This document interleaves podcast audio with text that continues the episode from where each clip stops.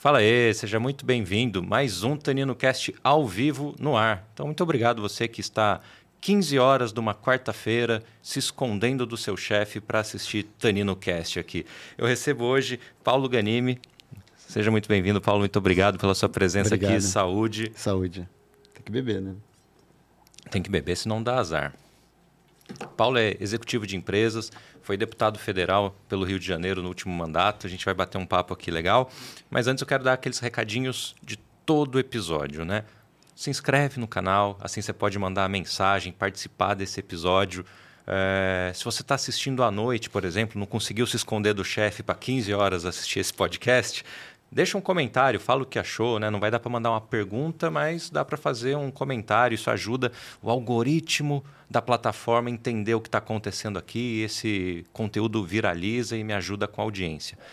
Outra coisa importante, como eu sempre falo, a gente está aqui na Crosshost em São Paulo, um estúdio na Vila Mariana. Então, se você quer gravar um podcast, aqui tem uma estrutura fantástica. Entre em contato com eles, o link está na descrição e vocês vão ser muito bem atendidos. Recados dados, vamos começar nosso papo. Vamos lá. A gente, né, tava conversando aqui de bastidor e o Paulo já falou, né? Eu só vou agora se tiver vinho, só né? Só se tiver vinho. Poxa, depois dessa experiência aqui. É, eu falo pra galera. mais eu, exigente, é, né? eu compro meus convidados. Pô, vamos gravar um podcast? Pô, não, não dá, tal. Tá. Eu falo, mas tem vinho. Peraí que eu vou é, arrumar uma é brecha na agenda, né? Com certeza. Tem gente que cobra dinheiro. Aqui você paga com Eu pago com vinho. Com vinho é, é, eu falo é. assim, ó, não temos dinheiro, mas temos vinho, viu? Vem aqui que vocês vão ser mimados com vinho. Eu já provei um golinho só e já gostei, já, boa, já, boa. já, valeu a venda. Ó, isso aí eu falo, falo do vinho mais para frente, que é para aprender a audiência, o que, que vocês estão bebendo e tal. Paulo, a gente vai falar, óbvio, né, de, de política, não tem como a gente não entrar nesse assunto. Mas eu queria começar entendendo assim a sua carreira, né, que você não claro. é um político de nascimento, né? Você construiu uma belíssima carreira como executivo de multinacionais, né? Isso, isso. Eu não tem ninguém na família que é político, né? Nunca tive. É, eu sou o primeiro da família e, na verdade, até é interessante que eu comecei a minha carreira, comecei mesmo como na empresa júnior da Faculdade de Economia da UERJ, mas em empresa grande até tem aqui atrás, né? É, o... A galera acha que a Shell patrocina, mas não. Mas se quiserem mandar um cascalho aí, a gente está aberto. É, então, eu comecei como estagiário da Shell Fiquei lá três anos entre estagiário e, e funcionário na parte de logística e finanças. Aí depois eu fui para Michelin, onde eu fiquei 11 anos, é, com, na parte de finanças também, da área de projetos. Aí, aí comecei também a migrar mais para essa parte de projetos. E eu, eu sou do Rio, né? Acho que uhum. a gente está aqui em São Paulo. Eu sou carioca, morei quase que a vida toda no Rio. E aí, em 2012, eu fui para a França, pela Michelin, para assumir o PMO, né, o escritório de uhum. projetos da Michelin para o mundo todo. Então, na verdade, é, como eu falei, comecei com finanças, da engenharia de projetos, aí projeto, aí eu implantei o PMO no Brasil, aí o pessoal gostou, aí me chamaram para assumir o PMO da Michelin para o mundo todo, para essa parte de construção e ampliação de fábricas. Né? Então, eu fui para a França, mas a gente trabalhava com projetos na China, na Índia, na Indonésia, na Tailândia, é, na Europa, nos Estados Unidos. Fiquei lá três anos e meio, não era em Paris, a maioria acha que é Paris, mas a sede da Michelin em Clermont-Ferrand, que é bem no centro uhum. da França. Bebi bons vinhos lá. É, era a minha próxima pergunta sobre França, né? É, Teve contato com vinho Bastante. Lá. Depois, se quiser, a gente entra mais no detalhe. e aí fui para os Estados Unidos pela Michelin também, fiquei um ano e meio. E foi nesse período que eu morava fora que a política despertou. Na verdade, assim, eu sempre gostei de acompanhar a política, não partidária, nunca uhum. tive envolvimento com partido, mas sempre lia caderno de política, de economia. Até como eu fiz faculdade de economia também, você acaba tendo um pouco mais de, de relação com a, com a política, né? Então, sempre gostei. E aí um amigo meu, o Diogo, trabalhava comigo na Michelin, ele está lá ainda no grupo até hoje, inclusive ele está tá morando aqui em São Paulo, a gente se encontrou no domingo é, ele me apresentou ao novo, ao partido que eu fui candidato, né? Isso morando na França ainda. Comecei a acompanhar e me filiei. E, e, é interessante que a história da minha filiação tem muito a ver com a minha história com o Vasco, que é meu, meu clube, né? Porque eu sempre reclamei muito do, do, do Eurico, da, da política vascaína, mas eu não era sócio. Uhum. E aí eu falava assim, pô, eu posso, não posso reclamar, né? Eu não contribuo com nada, não sou sócio nem nada. Como é que eu não tenho nem direito a votar? Aí quando em 2009 Roberto Dinamite assumiu a presidência do Vasco, abriu um, um programa de sócio, aí eu, aí eu me associei, sou sócio do Vasco desde 2009. Aí quando aconteceu isso com o Novo, eu tive a mesma reflexão. Eu falei, se eu quero mudar o Brasil, eu tenho que participar de alguma forma. Né? Eu não conhecia nenhum outro partido legal, gostei das histórias, do, do princípio, dos valores, do estatuto, e aí eu me filiei, mas estava na França, estava bem, né? trabalhando, trabalho legal, né? expatriado, empresa grande. Fui para os Estados Unidos a mesma coisa, não pensava ainda em ser candidato.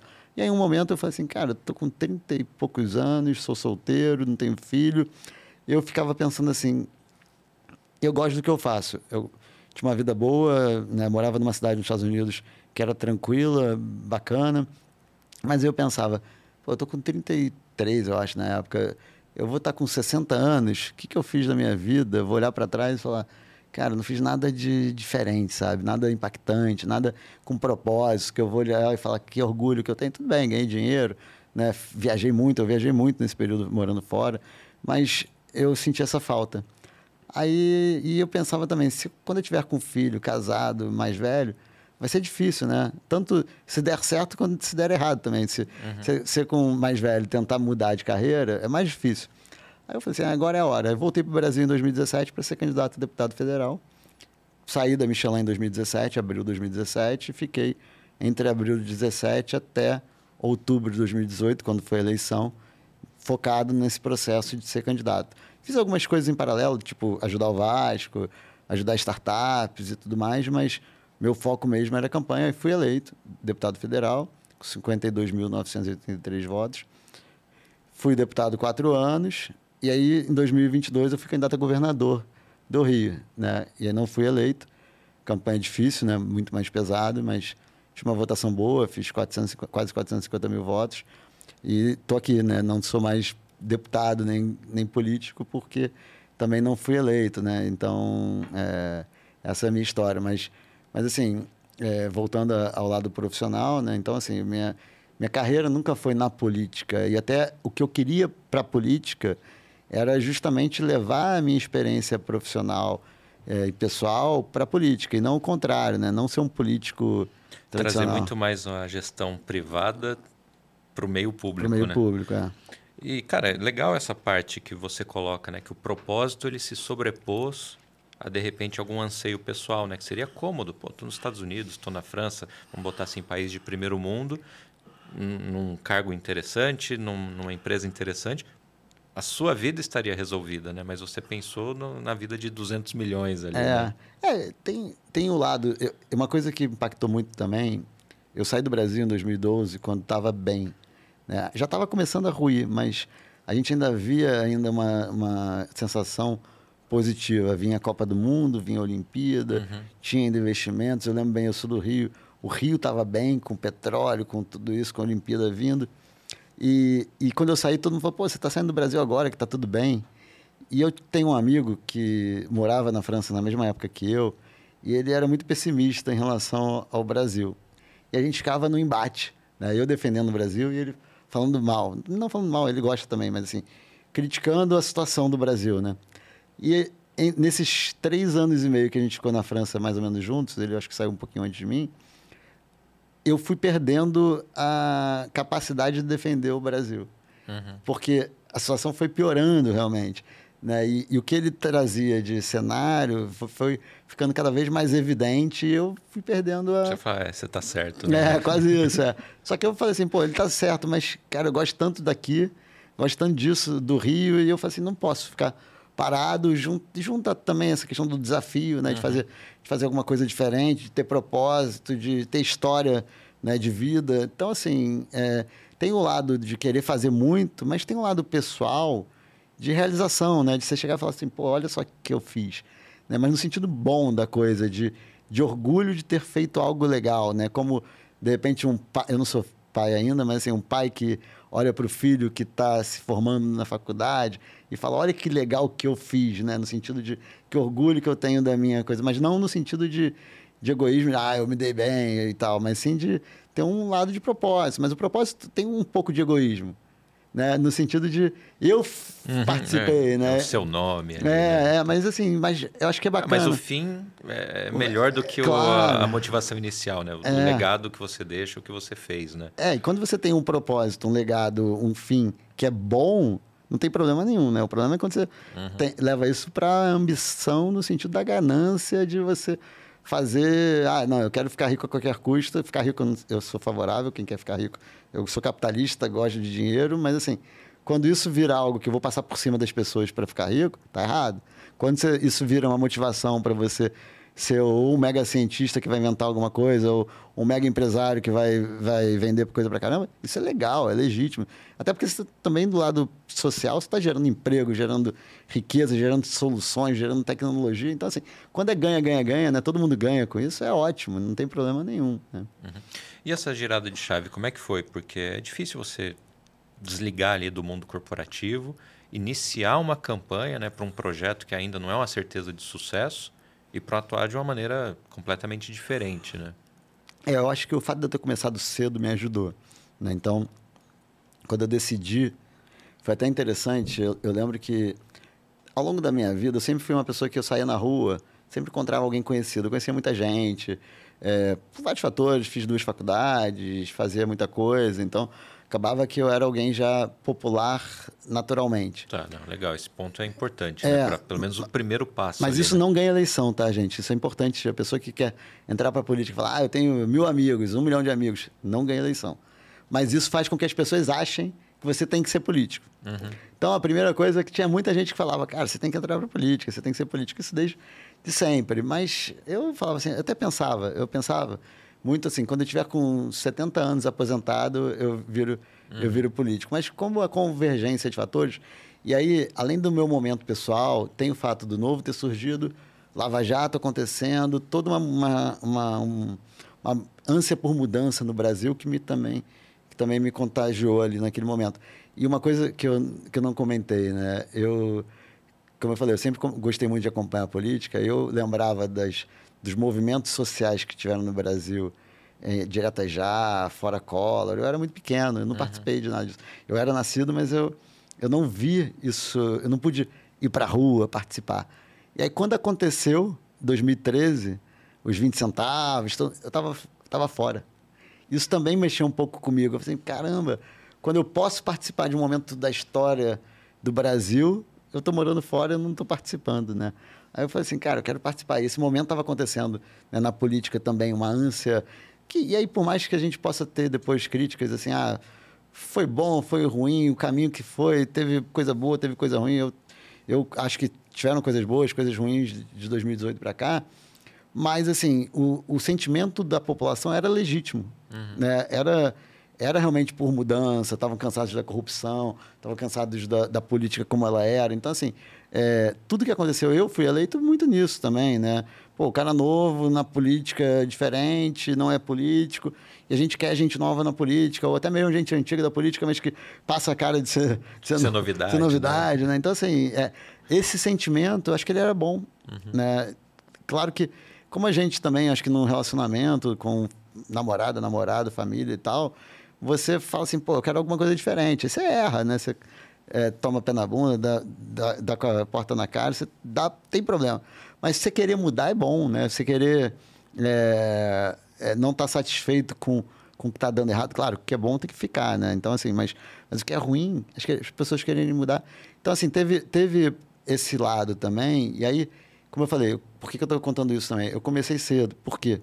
Eu voltei para o Brasil em abril de 2017, e eu tinha um pouco de, não é vergonha, mas receio de contar para as pessoas que eu queria ser candidato. Então, eu, no primeiro momento, eu só reuni, eu reuni uma, um grupo de 10 pessoas na minha casa, pessoas que ou eram mais próximas ou que tinham alguma relação com isso de falar, ah, você tem que ser político, você tem que ser político. E eu falei para elas sobre essa minha intenção, minha intenção. E o Novo fazia um processo seletivo para candidato, uhum. que começou mais ou menos naquele período. Então, eu cheguei no Brasil já inscrito nesse processo seletivo. E aí eu falei para elas, expliquei como é que funcionava e tudo mais, e o que parecia algo impossível, né, eu ser eleito sem ter nenhuma experiência, para alguns falavam assim, ah, tá, é, um, é algo diferente, que está realmente querendo gente com seu perfil. Só que foi consenso que eu tinha que começar naquele momento, que eu não podia esperar o ano seguinte, 2018, que era o ano da eleição, para começar a comunicar, para começar a trabalhar politicamente. Então eu saí desse, dessa reunião que foi em maio, acho que 2017, e já anunciando para toda a minha rede de contato que eu, a partir dali, eu era pré-candidato a deputado federal. E falando, explicando, e aí comecei a movimentar minha rede social, que, não, que era uma rede social né, de, é o Instagram de uma pessoa, de pessoa normal, normal, ali, né? Que só posta para amigo e família Exatamente. Foto, né? Na época até o Facebook era mais relevante que o Instagram, nem lembro quando é que foi. O Instagram é, cresceu ou, ou, surgiu. Então, Facebook e tudo mais. Comecei a, a, trabalhar ali naquele momento esse, essa linha de, de candidato. E eu comecei a participar muito de eventos sobre segurança pública, sobre saúde, sobre educação, sobre cidades, sobre tributos, né? tudo isso comecei a, a me movimentar. E cada vez que eu ia num negócio desse, eu fazia um post, explicava. E as pessoas falavam, pô, o cara tá, ele quer ser deputado, ele está estudando para isso, ele está aprendendo isso. Então a cabeça você começa a se preparar, né? É, tanto eu me preparar, como o meu entorno também. Aí eu depois eu teve o Renova BR, que é uma escola de formação de uhum. política. Eu entrei no Renova BR, que também ajudou nessa preparação. Mas eu usei muito da, do meu conhecimento é, de projeto, de gestão, para fazer campanha, porque a campanha é um projeto, né, que tem início, meio e fim. No caso, você está vendendo um produto que, que, nos, que, é, que é você, né, e, e, só que você não ganha dinheiro, você ganha voto, né, e, e aí você tem que montar equipe, tem que, se, tem que ter formação, tem que ter suprimento, tem toda, todo, se você pegar o, o livro do, do PMBOK, do, do, que é do PMI, de gestão uhum. de projetos, você mais ou menos você usa todos os, os capítulos ali, porque é isso, é uma, é uma campanha. A diferença é que, assim, tá bom, como é que você faz o marketing, a comunicação, né? Isso eu tive que ir aprendendo. E uma coisa que eu tive, que eu acho que foi, foi importante, eu não esperei estar tá bem para começar a fazer. Então, meu primeiro vídeo era tosco, assim, um negócio horrível, mas estava lá. Eu, eu lembro, eu fui o primeiro a ter um cartão de visita dizendo que eu era pré-candidato. Eu tenho esse cartão até hoje. É horrível, assim, foi eu que fiz no PowerPoint. Mas tinha. Uhum. Né? Então, assim, eu saía na rua quando eu fazia evento divulgando o partido, eu era o único que tinha um cartãozinho que, além de eu divulgar o partido que tinha um folhetinho bonitinho, tinha meu cartão de visita. Então, a pessoa já guardava, entrava no meu WhatsApp, entrava no meu, Instagram, no meu Facebook na época, eu acho. Então, assim, é, eu comecei muito cedo. Né? E aí a cabeça vai, vai entrando também nisso e você vai aprendendo, vai se adaptando para esse caminho. Porque também tem isso, assim, eu, claro, eu não gosto de fazer nada mal feito. Mas se você quer, espera o perfeito, né, você nunca faz. Aí você vai ser eleito com 70 anos, né? É, exato, exato. Ô, Paulo, dois pontos. É, esse processo seletivo do novo é para você entrar no partido ou você já faz o processo seletivo é, mirando um cargo, por exemplo, antes, né? Pô, eu quero ser vereador, eu quero ser deputado. Não, é para ser candidato. Não é para ser filiado, não tem processo seletivo. Ah, tá. Então a, é. o processo é para quem vai ser candidato. E por que, que você escolheu o deputado federal e não estadual? Enfim, qual foi o crivo aí? Então isso é, é interessante porque o Novo tinha decidido em 2017 que não ia ter candidatura para deputado estadual. Porque como o foco era mudar o Congresso Nacional, uhum. ele inicialmente só ia ter deputado federal. Aí foi por isso que eu fui para federal. Tá. Foi coincidência. Aí, Se você fosse escolher, de repente, você começaria no estadual. No estadual, até vereador. Eu acho legal o trabalho de vereador. Só que naquele ano não tinha vereador. Uhum. Aí, só acho que no final do ano que o Novo mudou de ideia e resolveu lançar estadual. Mas aí eu já estava no, no processo, já estava estudando os temas, já estava me vendo como candidato a federal. Então, eu não mudei. Mas acho que foi bom, porque se tivesse... É, escolhido ter os dois desde o início, eu provavelmente estaria como teria sido candidato estadual. É, que bom, pelo menos já deu um, uma, uma, passada mais larga. É. E aí deu. Não, o deputado não assume 1 de janeiro, ele assume 1 de março? É fevereiro. Fevereiro? fevereiro é. O que aconteceu 1 de fevereiro de 18? Como é que foi? 19, né? Eu fui eleito. Ah, 19, isso, é verdade. De, é, de 19 é, a 22 o mandato, né? Assim, aí é mais uma coisa que teve uma preparação. Uma vez eleito, a gente começou a frequentar a Câmara. E a Câmara tem um receptivo bom. Eles têm uma equipe que, se você quiser, se você não quiser, eles não fazem nada. No sentido, não, não do acolhimento, computador, crachá, tudo isso eles fazem, mas eu digo de formação. Mas a gente quis ter. Então, e eles são super solícitos. a equipe técnica do Congresso é muito boa. Né? A gente fica com um preconceito, às vezes, né, com a política, com alguma coisa, mas assim, a equipe, o quadro de, de assessores, de é, consultores da Câmara é muito bom. Então a gente passou ali de outubro, que é quando a eleição, até, já, até fevereiro, indo para Brasília para fazer curso com eles, para aprender com eles. O Renova também fez uma preparação é, para os eleitos também depois disso. Então, quando a gente chegou em janeiro, em fevereiro na posse, não foi aquela coisa assim, caraca, é tudo, uhum. é tudo novo. Mas é claro que depois que você assume, né, tem uma responsabilidade, tem um peso diferente. Tem tipo um estágio, uma residência ali, então. É, a gente, a gente fez, mas é, os outros partidos, a maioria eles falaram, não fizeram. Né? Então, até porque também o nosso era o único que era um partido também novo no Congresso. Né? Os uhum. outros são deputados novos, às vezes, dentro de um e partido. E aí o próprio partido já consegue fazer essa fazer acolhida um melhor. pouco melhor, né? é. Mas a, a coisa mais interessante é que aconteceu no primeiro dia. Teve um vídeo até meu que viralizou, vocês podem depois procurar, até tá no meu canal, mas deve ter outros canais. A repórter da Câmara, a TV Câmara cobre o, a posse dos deputados, né? E eles vão entrevistando quase todos os deputados e tal. Aí a repórter chega assim para mim: Ah, deputado Paulo Ganime, a gente vê aqui que você tem uma deficiência, então sua pauta é a pauta da pessoa com deficiência. Aí eu falei assim: Não, nem um pouco. Porque não era. Não era assim, não tem nenhum problema com a pauta. Pelo contrário, eu acho que assim, até hoje eu tenho mais familiaridade com a pauta, porque como deputado eu estudei, como candidato a governador eu estudei o tema. Né? Mas assim, nunca foi um tema meu. Eu, eu trabalhei em empresa, fui executivo, como como a gente falou antes e tudo mais. Então, assim, eu, eu entrei porque eu queria melhorar o sistema tributário, que eu sei que é uma zona, porque eu queria melhorar a segurança, que impacta a vida de todo mundo, inclusive da pessoa com deficiência.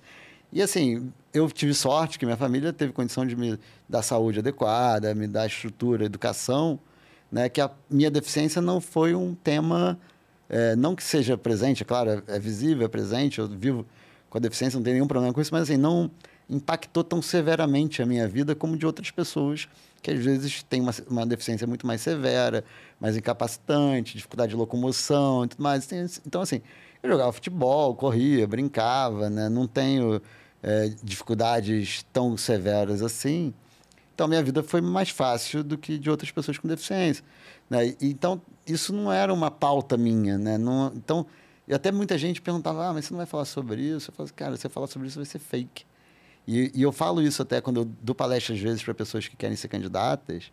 Cara, a sua história tem que ser verdadeira se você quer ser candidato. Não tem nenhum problema você abordar um problema que você viveu, né, uma tragédia, uma deficiência, alguma coisa. Mas se isso for verdade, né, eu não posso tratar algo. Porque você pode mentir, mas é. Primeiro que é feio, né? Você, você, você mentir.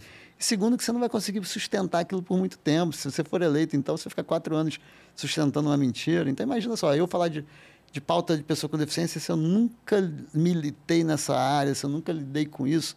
É, hoje, mais até, até brinco, que eu, eu virei muito mais deficiente depois de político do que antes, porque hoje as pessoas falam mais disso comigo do que falavam ao longo da minha vida. Né? Mas essa foi a, a coisa mais interessante, porque. E aí isso me ajudou, de certa forma, essa entrevista, porque eu fiquei conhecido no primeiro dia, né? até entre os deputados, porque todo mundo veio falar comigo, porque viralizou tanto que todo mundo naquele dia me conheceu quando eu estava acabando de chegar na Câmara. Não, e foi, isso é verdade, porque mandei para muita gente, e obrigado aí quem está assistindo online. É, ah, mas quem que é? Pô, esse deputado aqui, o da, do corte na, na jornalista.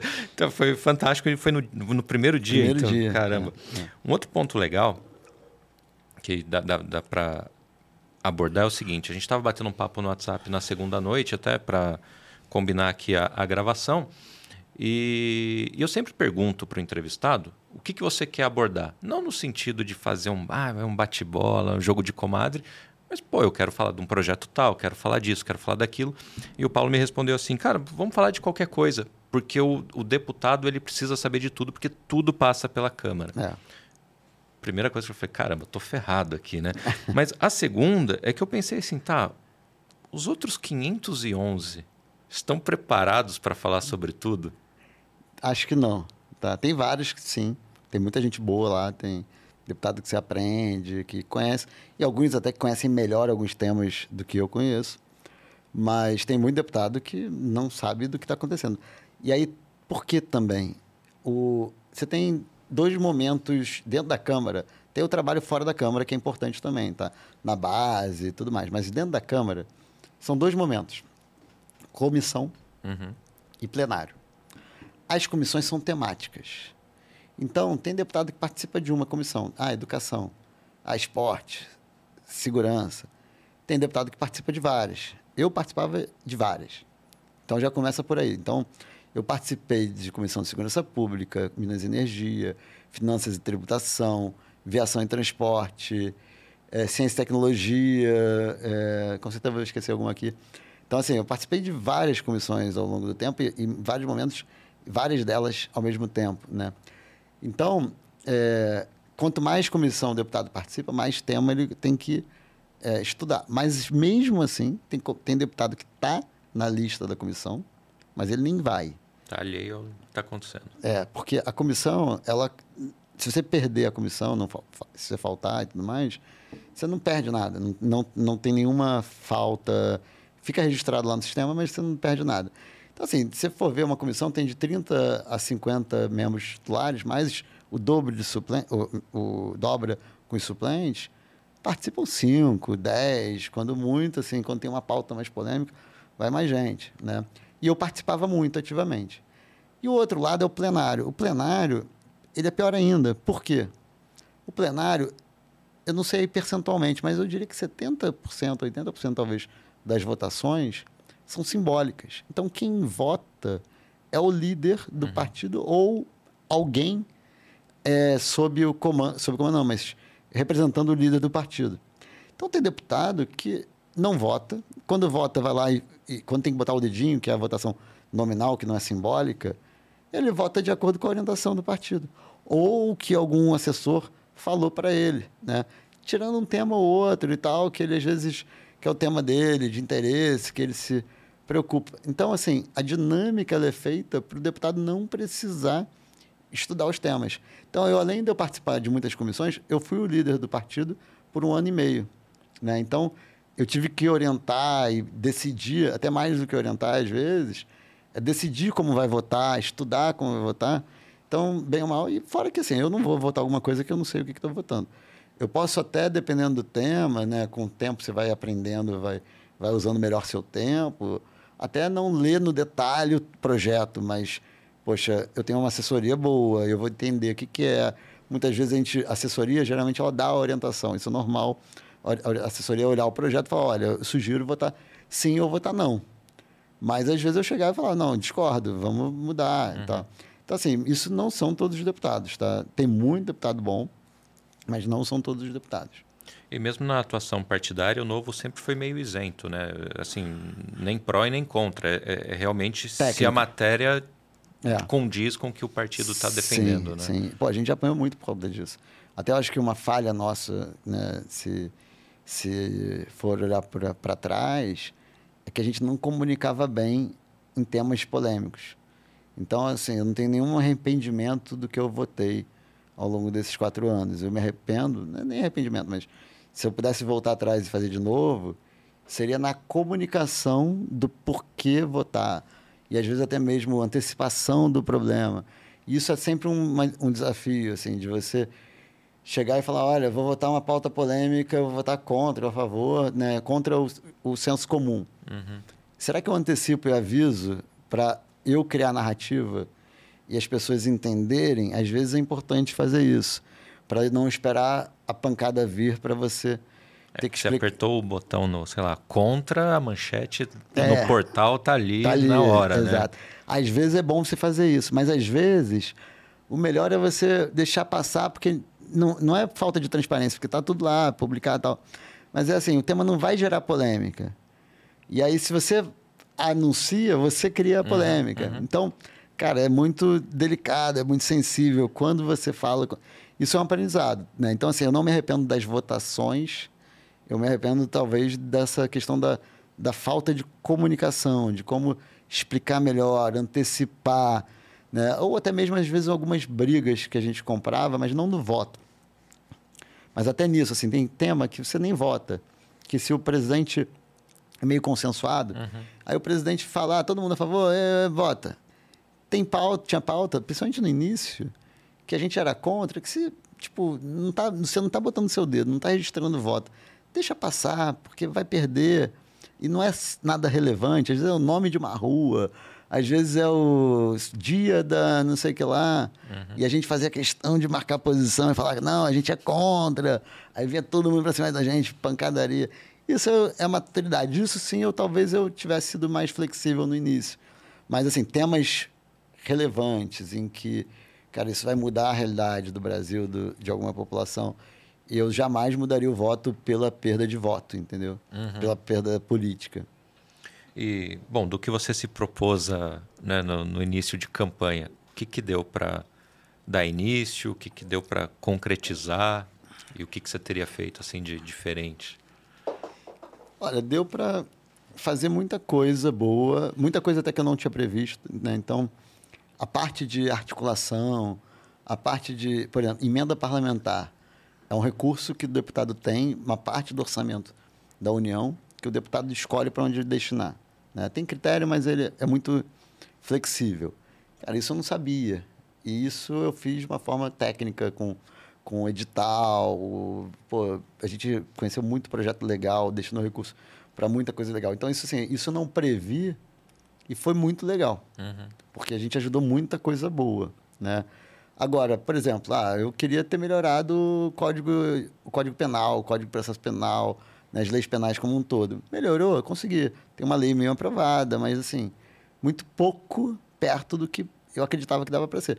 Por exemplo, o Código Penal, o, o, não, o Código de Processo Penal, cara, teve uma, uma comissão, eu participava da comissão, o texto estava pronto, não era ideal, mas era muito melhor do que o atual. Quando o Arthur Lira assumiu a presidência, ele dissolveu e, e morreu. E nunca mais aconteceu. O presidente da Câmara tem muito poder, qualquer que seja o presidente. Tem muito poder. Ele dita o que, que vai acontecer, você pode pernear, achar, de vez em quando você até consegue ganhar alguma coisa, mas é muito forte. Então, assim, isso não aconteceu. A reforma tributária, que está agora uhum. sendo votada, eu esperava que a gente fosse votar, não votou.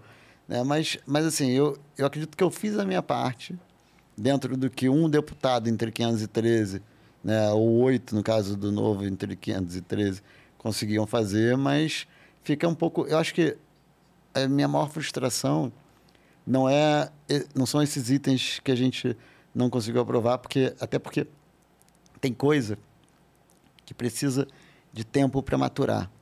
Então, por exemplo, a reforma da Previdência que a gente aprovou no início do mandato, que para a gente foi uma vitória, ela começou a maturar no, no governo Temer. Uhum. E só foi aprovada no governo Bolsonaro. Então, a reforma tributária, ela começou no te... começou há 30 anos, mas assim, o que é hoje, o que está mais próximo do que é hoje, ela começou no Temer, ano passado avançou um pouco, e provavelmente vai ser aprovado agora.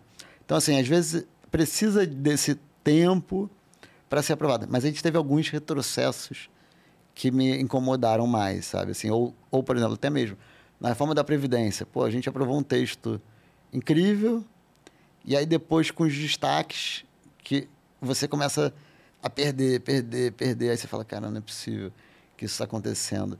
E tem e, eu diria que se, se alguém aqui quer ser candidato a deputado, cara, dá para fazer muita coisa. Por quê? Como eu falei, as comissões, só 5, 10 deputados participam. E os temas, a maioria dos temas do Brasil, não tem muito dono na Câmara. Então, se você chega e fala assim, cara, eu quero falar sobre copo d'água, cara, eu quero ser o dono da pauta do copo d'água, você vira o dono. Se você trabalhar bem, se você botar sua equipe para trabalhar nisso, se você não for o único dono, você vai ser você e mais dois ou três, entendeu? Tem espaço, dá para você falar, cara, copo d'água é, é, é, o meu tema, eu acho isso importante para caramba, vou mudar o Brasil com copo d'água, eu vou ser o dono da pauta copo d'água. Você consegue. Uhum. Agora, se nessa pauta ou qualquer outra pauta tiver um interesse muito forte, muito coisa e tal, você, às vezes você não vai nem ver o trator passar e vai passar e você vai ser derrubado. Mas isso representa talvez 5% da pauta mas que às vezes são 5% muito relevantes. Né? Então, é, o deputado ele consegue ter muita relevância em 95% da pauta, claro, não em tudo, mas ele tem que escolher, tem que ter foco, né? tem que escolher, não dá para ele abraçar todos os temas, mas Se ele quiser escolher entre os 95% da pauta, ele vai falar, cara, vou pegar isso aqui, eu vou ser relevante, vou ter protagonismo, vou trabalhar, vou avançar, vou melhorar o país. Uhum. Mas aí vão ter aqueles 5% que vai ter interesse escuso, vai ter interesse político, vai ter alguma coisa que ali você, é a hora que você fica, caraca, que bosta de país. E uma das bandeiras do novo é, de maneira simplificada, falar que né, diminuir o Estado, né, ter um Estado menor. Vivenciando agora do lado de dentro, né, como um, um parlamentar, dá para diminuir o Estado? É possível? É necessário. Assim, é... Do jeito que está, quebra. O problema é esse, assim, não é, não é uma questão de vontade, sabe? É uma questão de necessidade. É, e não, quando a gente fala de diminuir o Estado, acho que é importante deixar isso claro. Não é assim, ah, vamos deixar de atender a saúde pública ou educação. Não é isso. É, cara, a quantidade de assessor que tem, quantidade de cargo político que tem, é, quanto ganha, né? não, não, vou nem dizer o salário, mas assim, os penduricários dos juízes, sabe? Aquelas coisas assim que você, você fala, cara, não é possível. E, e aí tem outro lado, né? Por exemplo, o Chile é um país, nem sei como é que está hoje, tá? Pode ser que esteja diferente. Mas o Chile é um país que eles chegam e falam o seguinte, olha, a gente não tem dinheiro para tratar 100% dos problemas de saúde da população. Eles pegam 80% mais relevantes e mais impactantes naqueles 80% são feras naquilo. Agora, os outros 20, cara, aí você vai ter que se virar. A gente aqui quer tratar tudo e tratar tudo mal. Uhum. Entendeu? Não estou dizendo que a escolha tem que ser essa igual a do Chile. Mas se a gente quer fazer tudo, quer ajudar tudo, dar dinheiro para tudo, o que, que, você faz? Você faz com que o pobre pague para alguém que é menos pobre que ele. Esse é o grande problema. 50% das votações que eu votava contra nas comissões eram subsídios, eram programas sociais que você não estava dando para a camada que mais necessitava. Você estava dando apoio para alguém que vai tirar dinheiro do pobre para receber aquela ajuda. E aí, claro, tem temas que você precisa fazer isso. Não estou dizendo que é, isso nunca tem que existir. Mas tem que ser sempre assim, sabe? E, e aí quando, e a gente vive um mundo do, do da meia entrada, do né? É, é, meia entrada é entrada dobrada, né? Exato. Meia entrada inteira é entrada dobrada. É... Meia entrada é a, é a pior isso, coisa que inventaram. Mas, não, mas assim, isso existe na, na, é, na, no órgão público, sabe? Porque como é tudo meia entrada, acaba que todo mundo paga mais por isso, sabe? E, por exemplo, é, dado que não é atualizado, mas dado que eu tive do Rio de Janeiro, que 50% dos exames que eram feitos na rede pública estadual, os, as pessoas não iam buscar o exame. E aí acabava que elas faziam, ou elas ficavam doentes, ou a, o problema de saúde se resolvia por conta própria, ou ela fazia outro exame, porque ela ia para outro médico que pedia outro exame, em outro lugar e tudo mais. Então você está gastando dinheiro para caramba, fila e tudo mais, para jogar fora metade dos exames são feitos no Rio de Janeiro. Como é que você resolve isso? Não, não é aceitável um negócio desse, sabe? Você não pode tratar. A pessoa morre de câncer, por quê? Porque a fila é enorme. Quando ela chega no momento dela ser atendida, dois anos depois que o câncer foi diagnosticado, ele não tem mais salvação. Quando você poderia estar tratando o câncer no estágio inicial, que além de você salvar mais vidas, a pessoa fica menos tempo no hospital e custa infinitamente menos dinheiro, que sobraria mais dinheiro. Então, assim, o estado menor e mais enxuto é isso, assim. É, por exemplo, outro exemplo. Hoje, só 25% mais ou menos da população tem acesso a plano de saúde ou saúde privada e educação privada. Educação não é nem tanto por conta da lei, né? é por conta social. Mas saúde, a nossa legislação para plano de saúde, ela é super restritiva. Então, você não consegue ter, como tem em alguns países, planos de saúde mais flexíveis e que você fala assim, não, cara, eu só quero isso. Ah, se você tiver outro problema. Não, se tiver outro problema, eu vou gastar dinheiro ou eu vou para o público mesmo. Mas eu quero ter um plano de saúde que cubra só isso. Uhum. Você não pode no Brasil. O plano tem que cobrir tudo. E se você não cobrir, a pessoa entra na justiça e ganha. Então, o que, que acontece? O plano de saúde é caríssimo. Como ele é caríssimo, tem menos gente que tem plano. Então, você poderia estar desafogando o SUS se você tivesse, por exemplo, em vez de 25%, 30%, 40% da população, 50% da população pudesse pagar um plano de saúde ou pudesse pagar uma saúde particular, você teria mais acesso para as pessoas mais pobres dentro do, da saúde pública. Uhum. Entendeu? Então, assim, a briga não é, não é enxugar no sentido só de diminuir. Você deixaria esse cara, os problemas de maior complexidade, iria para o SUS, mas ele teria a saúde privada para um, sei lá, exame de sangue, exame, sei lá, é, uma consulta, uma rotina. uma rotina. Exato. Então, assim, o modelo do Brasil ele é mal feito, sabe? Que a gente tenta. A gente tem uma Constituição, uma legislação que fala: olha, o Estado provê tudo. E não é verdade. Uhum. Seria melhor se ele fosse mais honesto, assim, no sentido de: olha, o Estado ele é possível prever, prover isso aqui. Cara, isso aqui a gente vai fazer e é lei e tem que fazer. Agora o resto, cara, faz uma vaquinha, faz coisa ou morre, desculpa, não, não quero. Mas assim, é, mas por quê? Porque quando você tenta salvar todo mundo, você não salva ninguém. Uhum. Esse caso do câncer é isso. Né? E falando do, do período político que a gente teve, como é que você compara os quatro anos de Bolsonaro e agora a expectativa aí do Lula? Porque se a gente pegar o governo Bolsonaro até o pré-pandemia ali, o foguete estava subindo, né? Aí meio que deu uma desandada. É. Cara, assim, eu, eu, acho que o Bolsonaro errou em muita coisa e acertou em muita coisa. Eu não, eu não votei nele nem em 2018, nem em 2022 no primeiro turno. Votei nele nas duas eleições no segundo turno. Né? Então, assim, ele não é o meu candidato ideal, mas na hora de escolher entre ele, o Haddad ou o Lula, eu acabei escolhendo ele, porque é, eu acho que segundo eu sou, eu sou contra voto nulo, voto branco, tá? Então acho que assim, segundo, principalmente para quem é político, né? Então o cidadão que não é político ainda pode dizer, olha, não sei. Mas o político ele é um líder que tem que ter decisão, tem que escolher. Então assim, para mim político que não escolhe candidato é não está preparado para ser, ser político, porque política é decidir coisas uhum. difíceis, né? Uhum. Liderança, né? Se você chega, você é dono de uma empresa, de uma loja ou um gerente e tal, chega assim, ó, oh, tem que ter uma decisão tá pegando fogo, tá caindo água, tá não sei o que. Você fala, é, não vou, sei. Vou votar em branco. Vou votar em branco. Pô, meu amigo, vai escolher outra profissão, né? Então, assim, política é a mesma coisa. Ah, olha, o Brasil tá pegando fogo, tem dois caras aqui. Ah, eu não gosto de nenhum dos dois, dane-se. Um vai entrar. Não tem opção de, não, é, vou votar branco. Se tivesse aquela escolha que, há uns 10, 20 anos atrás, o pessoal achava, né, que se, se metade anulasse, anulava a eleição, até acharia legal. Aí faria sentido o voto nulo. Olha, a gente está votando aqui para derrubar novas eleições. Novas né? eleições. Aí faria sentido. Mas não existe isso. Se tiver um voto só, um vai entrar. Né? Então, na escolha, você escolhe um. Mas, falando assim, Bolsonaro, do ponto de vista econômico, a gente teve muito avanço. Ah, não foi o governo liberal que eu esperava. Não.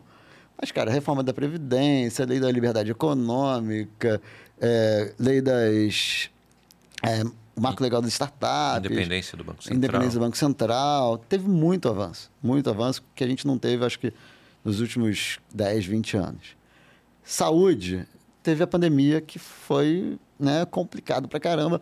Acho que ele errou muito na comunicação, falou besteira pra caramba. Então, assim, eu, por exemplo, eu, não, eu sou favorável à vacina, tá? Me vacinei, sou favorável, mas eu não sou favorável à vacina obrigatória. Acho que vacinação é, é conscientização, não é imposição, não é você entrar na casa das pessoas. Não estou nem dizendo que era isso que defendiam, mas assim, eu não sou favorável à obrigação, eu sou favorável à conscientização. Mas, cara, ele fez um discurso péssimo em relação a isso, né? Que era, era horrível e tal. Então, assim, é, e não só o discurso, mas até a escolha de, de ministro, de não sei o quê, na saúde, mesmo na saúde, na, na educação também não foi bom. Né? Então, assim, tem muita coisa boa, muita coisa ruim, né? Acho que o, o governo atual, é, eu acho que tem muita coisa ruim e talvez algumas coisas boas, né? Eu tenho que procurar bem as coisas boas do governo atual, mas assim, é, a questão da, o que para mim é importante e mais uma vez, eu nem acho que o Bolsonaro acredite em tudo que ele fez, tá? Acho que tem que separar o Bolsonaro pessoa física do que foi o governo Bolsonaro. Eu acho que o, o governo Bolsonaro foi melhor do que o Bolsonaro é, tá? Porque tinha uma equipe é mérito, muito técnica e competente por trás. Que é mérito né? dele também, né? Então também não dá para não dá para tirar dele, mas assim, tô falando assim, tem uma coisa que é só convicção pessoal, tem outra coisa, eu fui eleito para isso, eu fiz isso. Eu acho que ele, nisso ele foi melhor do que o que é a convicção pessoal dele. E aí o, o, o governo Bolsonaro, nessa pauta econômica, mas até mesmo nas liberdades individuais, Cara, assim, eu não, eu não via. O pessoal falava, ah, mas no governo Bolsonaro vai ser isso, vai ser aquilo. Ele podia falar um bando de besteira, mas na prática ele não fazia. Na parte da liberdade individual, cara, a gente está aqui discutindo uma pauta sobre é, liberdade de imprensa, de expressão, lei das fake news e tudo mais, que é uma agenda do governo atual que é perigosíssima. Para mim, assim, é uma das maiores ameaças democráticas que a gente pode ter. O pessoal fala, ah, Bolsonaro é ditador, não sei o quê. É, assim, eu discordo totalmente dele quando ele elogia lá o Ustra e tudo mais. Eu sou contra a ditadura de direita, de esquerda, e eu acho que essa é uma das diferenças. Eu sou contra ditadura, ponto. Independente se é de esquerda ou de direita. A, o governo atual, é, ah não, ditadura de direita é feio, mas é, Fidel é bonitinho, né? Assim, Venezuela é legal, é, Coreia do Norte é, é, legal, sabe? Acho que assim, é, se você é a favor da liberdade, tem que ser a favor da liberdade de verdade, né? Então, eu, eu sou contra qualquer ameaça à liberdade. Ah, o cara falou besteira, o cara falou algo que é absurdo. Eu quero que ele fale, que a gente saiba que ele está pensando isso. Tem até uma, uma noção, para mim, que é importante, é o seguinte: se você limita a liberdade, até mesmo dos absurdos, idiotas e qualquer coisa que seja, esse cara ele não vai deixar de pensar aquilo. E ele talvez nem deixe de falar aquilo. Mas ele vai começar a falar isso no submundo, uhum. de forma escondida e até mais perigoso para o futuro. Por quê? Quando ele está falando isso publicamente, você está ali olhando, você está monitorando, você pode. Opa, peraí, passou do ponto, o que, que eu vou fazer? Quando ele está fazendo isso escondido, cara, de repente ele está criando um movimento ali escondido que é muito mais perigoso do que ele ficar falando besteira na internet, sabe? Então é, é, é muito. De, é, é complicado a noção da liberdade de expressão, eu entendo o medo que as pessoas têm, mas não pode ser relativo eu não posso dizer, olha, ah, aí, Bolsonaro falou besteira, mas isso é um absurdo, mas o Lula fala besteira, pode, sabe? E, e eu vejo que tem muito isso, né? Então, assim, se você quer ser intolerante, por exemplo, eu, eu acho que a, a questão do decoro, tanto do parlamentar quanto do decoro de um presidente da República, aqui no Brasil é oba-oba, não tem decoro nenhum. Eu sou favorável a ter mais decoro, né? Mas, assim, quando o Bolsonaro fala uma idiotice, que talvez num país sério isso fosse motivo até para ele, se, ele renunciar ao cargo ou ser impeachmentado, aqui no Brasil não é. Mas pessoal pede para ser. Quando é o Lula falando, não, poxa, ele se equivocou, foi um deslize. É uma gafe. É uma gafe. Então, assim, se a gente quer ser sério em relação a isso, eu não tenho problema. Vamos, vamos subir a barra? Vamos falar aqui, ó, falou besteira, foi racista, foi isso, pá, pá. Até porque, eu até estava falando, falando isso outro dia. Eu acho que tem uma discussão sobre a liberdade de expressão do, do deputado ou do político que ele deveria ter. Estava até na lei das, das fake news, era um pedido de alguns, que o deputado pudesse falar qualquer besteira que uma pessoa que não é deputada não poderia na rede social, por conta do. Esqueci agora o nome, né? Que o, a liberdade. De, não é a liberdade de expressão, mas é o. A imunidade parlamentar, é. isso. Eu acho o contrário até. Para mim, o cidadão comum deveria ter mais direito de falar besteira do que o deputado, por conta do decoro. Uhum. Não é no sentido de punição legal, de ser preso, nada disso. Não acho que o deputado deveria ser. Mas o decoro, por quê? Se eu discordo da Constituição, se eu discordo da democracia do jeito que ela é, se eu discordo da lei, eu não hoje, mas eu quando eu era deputado, eu podia ir lá e fazer um projeto. Eu podia ir lá e fazer mudanças. O cidadão que não é deputado, ele não pode. A arma que ele tem são duas: o voto e falar. E falar. Então, assim, eu acho que o, o político eleito, ele não foi obrigado a ser eleito, ele não foi obrigado a, a se candidatar, ele escolheu isso. Uma vez que ele escolhe, ele tem ônus e bônus. Esse é um grande mal da sociedade hoje, só que é o bônus das coisas. Ah, eu sou artista, eu sou atleta, eu sou não sei o quê, eu não quero paparazzi, eu não quero ter que dormir cedo, não quero... Cara, você escolheu, ninguém te obrigou a fazer isso. Então, assim, tudo que você não é obrigado a fazer, você tem que aceitar o ônus da, da coisa também. Então, assim, o político, eu acho que você não pode chegar. Eu, por exemplo, quando eu era deputado, não podia falar assim: olha, eu vou meter a porrada no ministro do STF. Uhum. Agora, por quê? Até porque eu, não deputado, mas o senador pode pedir um impeachment. Né? Então, assim, você tem maneiras. Eu, ou eu poderia, eu fiz, eu tenho uma PEC que está lá tramitando para mudar a forma de nomear o ministro do STF, para def, definir mandato. Eu podia fazer isso. Eu hoje não posso, mas você não pode.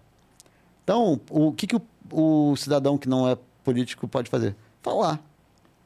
Então, eu acho que o cidadão tem mais direito de falar besteira do que o político deveria ter, né? Uhum. Mas tudo isso é, delicado. Então, assim, resumindo, voltando até a pergunta original, é, eu tenho muito medo hoje, mais até do que as pautas técnicas, né?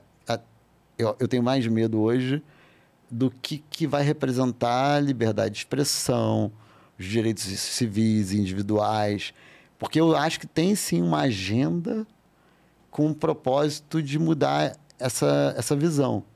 E eu vejo muita gente boa, séria, que se deixa levar por isso, contaminada pelo fato de que, ah, eu não gosto daquele cara que falou besteira, então eu acho que mais tem que ser censurado mesmo. Ah, eu não gosto, tem que ser preso mesmo. Tá bom, mas se não gosta, é problema. A pessoa não tem que ser presa porque você não gosta do cara, sabe? A gente tem que aprender mais a tolerar as divergências, sabe? Uhum. E tá bom, se eu discordo, cara, ou tem capacidade de debater, argumentar e falar o, o contrário, ou então deixa passar, cara. Deixa o cara falar sozinho, né? E ainda nesse ponto, você tem, sei lá, se pudesse voltar atrás, você gostaria de estar hoje no Congresso para esses quatro anos e e aí eu aproveito para já emendar, né? Por que a decisão de concorrer ao governo? Eu, eu até falo com os meus amigos que continuaram lá na Câmara, né, dos deputados, eu acho que deve ter um mixed feelings, porque é, se por um lado o para falar é muito mais fácil você bater do que você tentar fazer o jogo equilibrado, né? Então, bem ou mal, assim, se você olhar quatro anos de mandato do governo Bolsonaro, que eu era deputado, Teve coisa que a gente bateu, teve coisa que a gente apoiou, mas era mais equilibrado e até um pouquinho mais favorável, porque a pauta econômica, a pauta, né, várias pautas ali, a gente estava favorável ao governo. Então, quando a gente batia, a gente apanhava pra caramba. Quando, então, era, era difícil. Hoje, o, o, o, Novo, por exemplo, é muito mais oposição ao governo do que é, o Novo era a base do governo Bolsonaro ou, ou oposição ao Bolsonaro. Então, é um trabalho politicamente mais fácil. Porque você bate mais, você, você pode bater à vontade. Né? Porque o, o novo hoje é oposição ao governo. Uhum. Então, se ser oposição ou ser base é muito mais fácil. Ser neutro, como a gente era nos últimos quatro anos, é mais difícil. Agora, por outro lado, eu não vejo grandes avanços na pauta. Então, assim, em termos de resultado concreto, eu não queria estar lá, porque, cara, tem muito pouca coisa boa sendo feita. Agora, em termos de exposição política, para estar tá aparecendo, para estar tá falando, fazendo discurso inflamado, metendo cacete, é um bom momento para estar, tá, né? Mas eu que não estava lá para isso, eu estava muito lá, mais lá para fazer coisa boa, eu acho que eu preferi não estar tá lá, tá? Eu não estou falando isso porque eu não estou não, mas é, mas assim, tem vezes que eu, que eu tô que eu tinha vontade de estar tá lá para brigar e tal, uhum. para ser contra. Então assim, é, é um sentimento é, ambíguo, mas não me arrependo de não ter sido candidato à reeleição. E aí, emendando na sua segunda pergunta, é, eu acreditava que dava para ser eleito, primeira coisa. É, acho que é o primeiro passo é, né, para sair candidato. Não, né? tem gente que não, que vai porque. É, é, é tá, já sei o porquê. eu acreditava que dava para ser eleito e eu acreditava que era um momento que precisava. Na verdade, a minha decisão de ser candidato, ela surgiu, ou começou a, a existir na minha cabeça quando o Witzel foi afastado. Lá em 2020, eu acho, antes do impeachment mesmo, uhum. ele primeiro foi afastado. Aí eu falei assim, cara, não é possível. Cinco governadores presos e agora o sexto sofre, sofrendo impeachment.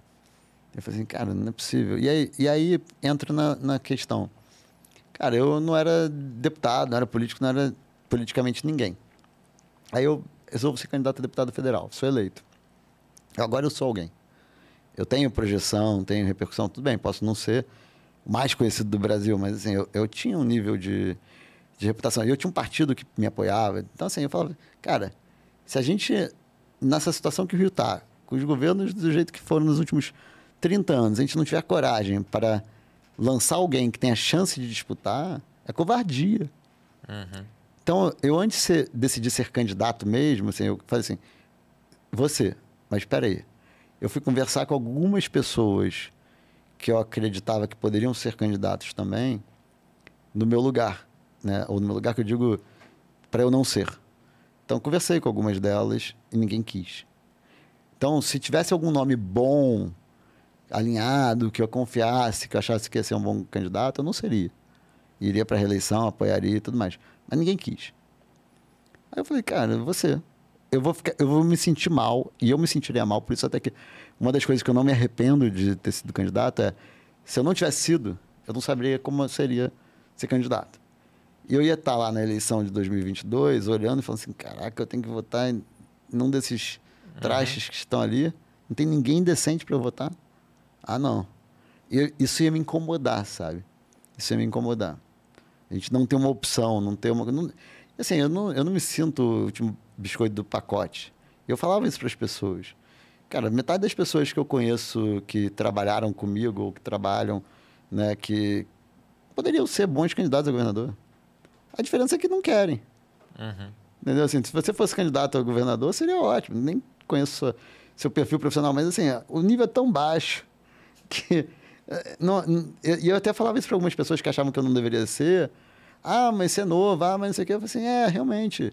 Deve ter gente melhor que eu, mas cadê? Quem queira.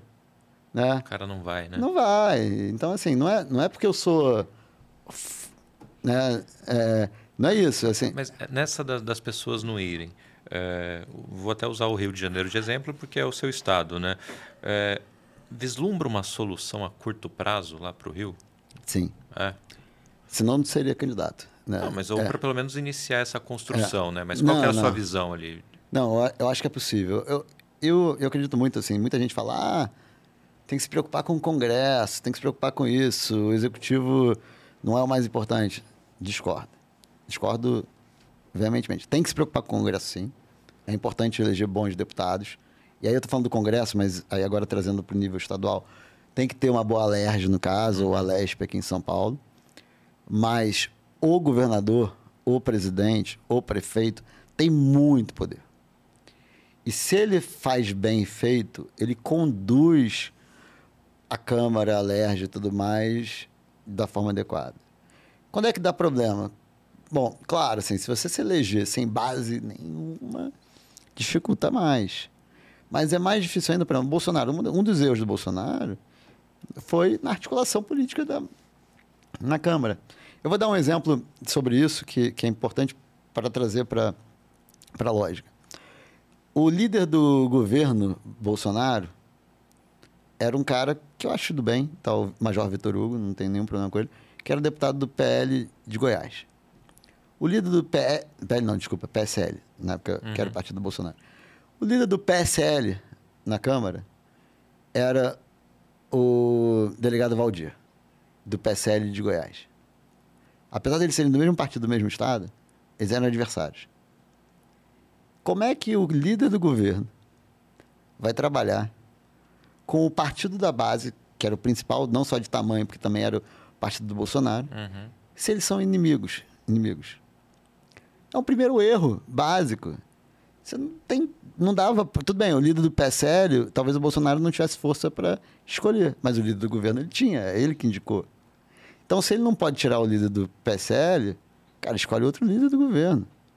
Então, um dos motivos do racha do PSL, que depois quebrou, rachou em dois, foi essa questão dele não ter escolhido. Não estou nem dizendo que ele escolheu mal o Major Vitor Hugo, não, não é isso. Mas ele escolheu mal dentro do contexto de que o outro cara era adversário dele. Uhum. Né?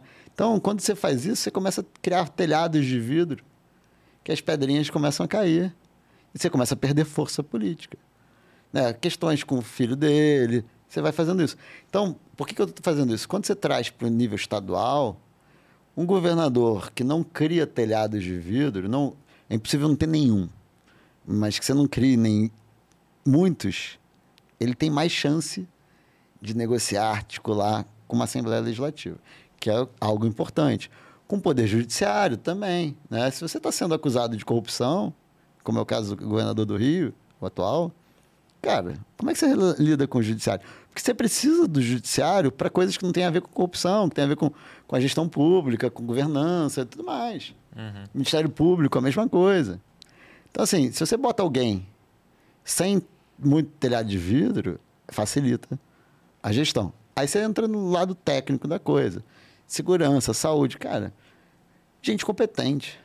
Você conversa com pessoas que lidam com o governo do Rio, Mas falam, gente, não dá para trabalhar com muitas secretarias ali, porque o cara, o secretário ou até o sub não entende nada da pasta. Eu falo um negócio, não é nem que ele seja mal intencionado às vezes não, às vezes não é nem corrupto, mas eu falo um negócio assim, ó, a gente precisa mudar tal coisa, não sei o que. Ah, tá bom, ah, entendi, não entendeu porcaria nenhuma. E além disso, tem o lado do, do foco. Quando o seu governo é técnico, o seu foco é o quê? Resolver problema. Uhum. Quando o seu governo é político, o seu foco é o quê? Fazer reunião, aparecer, lançar coisa bonita. Então, assim, é muita coisa errada. E tô nem entrando na corrupção ainda, tá? Tem ainda... pergunta disso ainda é, daí para frente. Mas assim, só, só da, da uhum. do lado é, de gestão, de governança. E aí, assim, segurança pública, que eu acho que é o maior problema do Rio, cara, tem que ter polícia boa, tem, tem que ter, tem que melhorar, isso tudo é, é fato. Mais gente na rua, mais. Assim, eu, eu falava muito sobre isso na campanha, né? Mas tem duas coisas, quer dizer, uma, a segunda parte é o social, né? Isso é fato também. Todo mundo fala disso. O que ninguém fala, que eu, fal, eu falava na campanha e falo hoje, é o dinheiro. O que, que o tráfico de drogas faz? Que, na verdade, deixa eu voltar aqui. O que, que é? O crime, o crime é o quê? É uma atividade econômica. Tirando o crime passional, né, que você uhum. mata alguém por ódio, por amor e tudo mais, o crime é uma atividade econômica, ilegal, que mata, que não sei o quê. Como é que você combate uma atividade econômica ilegal? Principalmente tornando ela menos interessante. Você torna ela menos interessante cercando ela. Seja dificultando a atividade, fazendo com que ela valha menos a pena financeiramente, né? E aí você vai cercando. Então, como é que o dinheiro. Você acha que o dinheiro do tráfico de drogas ou da milícia fica na favela, fica no morro? De forma alguma. De forma alguma. Está em casa em Angra, está no Recreio, está na Barra, está aqui em São Paulo, está em Brasília. Como é que esse dinheiro ele se torna um dinheiro limpo? Lavagem de dinheiro. Uhum. Quem é que faz lavagem de dinheiro? Empresa. Gente, a gente sabe quais são as empresas que fazem isso. Claro, não tenho prova, não tem isso, mas assim, várias pessoas sabem. Como é que o governo não, não sabe? Por que, que o governo não faz nada contra isso?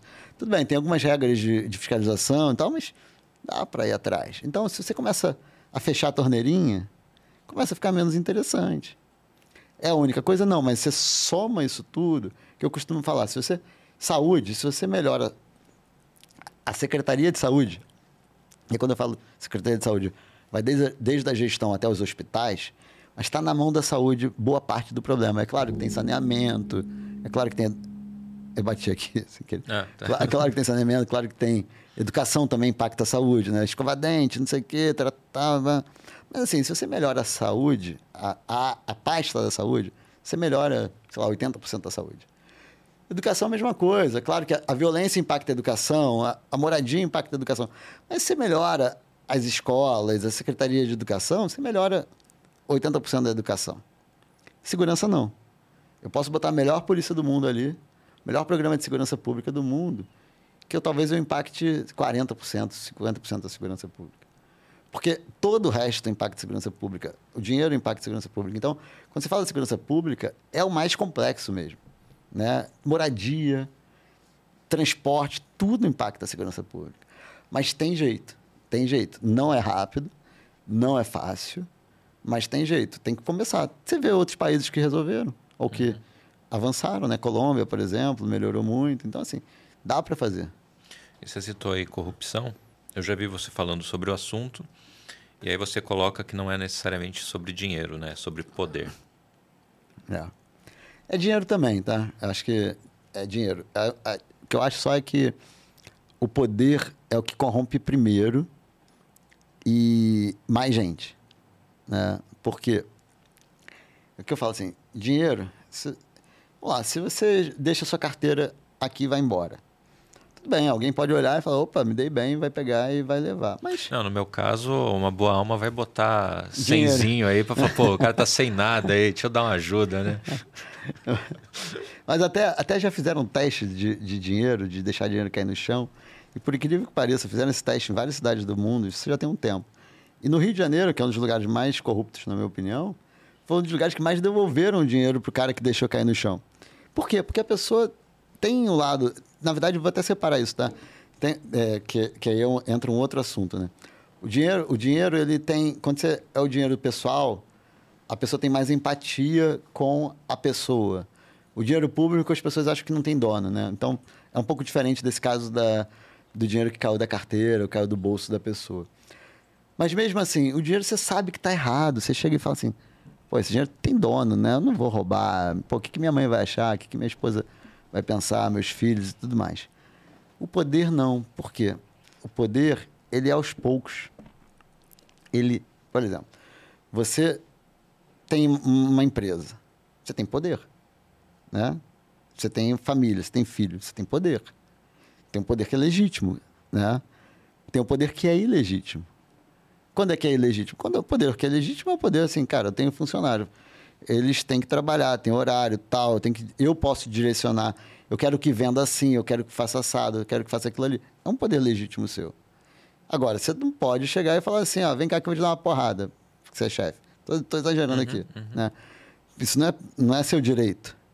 Mas quando você vai e fala, caraca, que legal eu ter poder, que é legítimo do cargo, por exemplo, eu, como deputado, eu poderia destinar tantos milhões de reais para emenda, para. Isso é meu poder legítimo.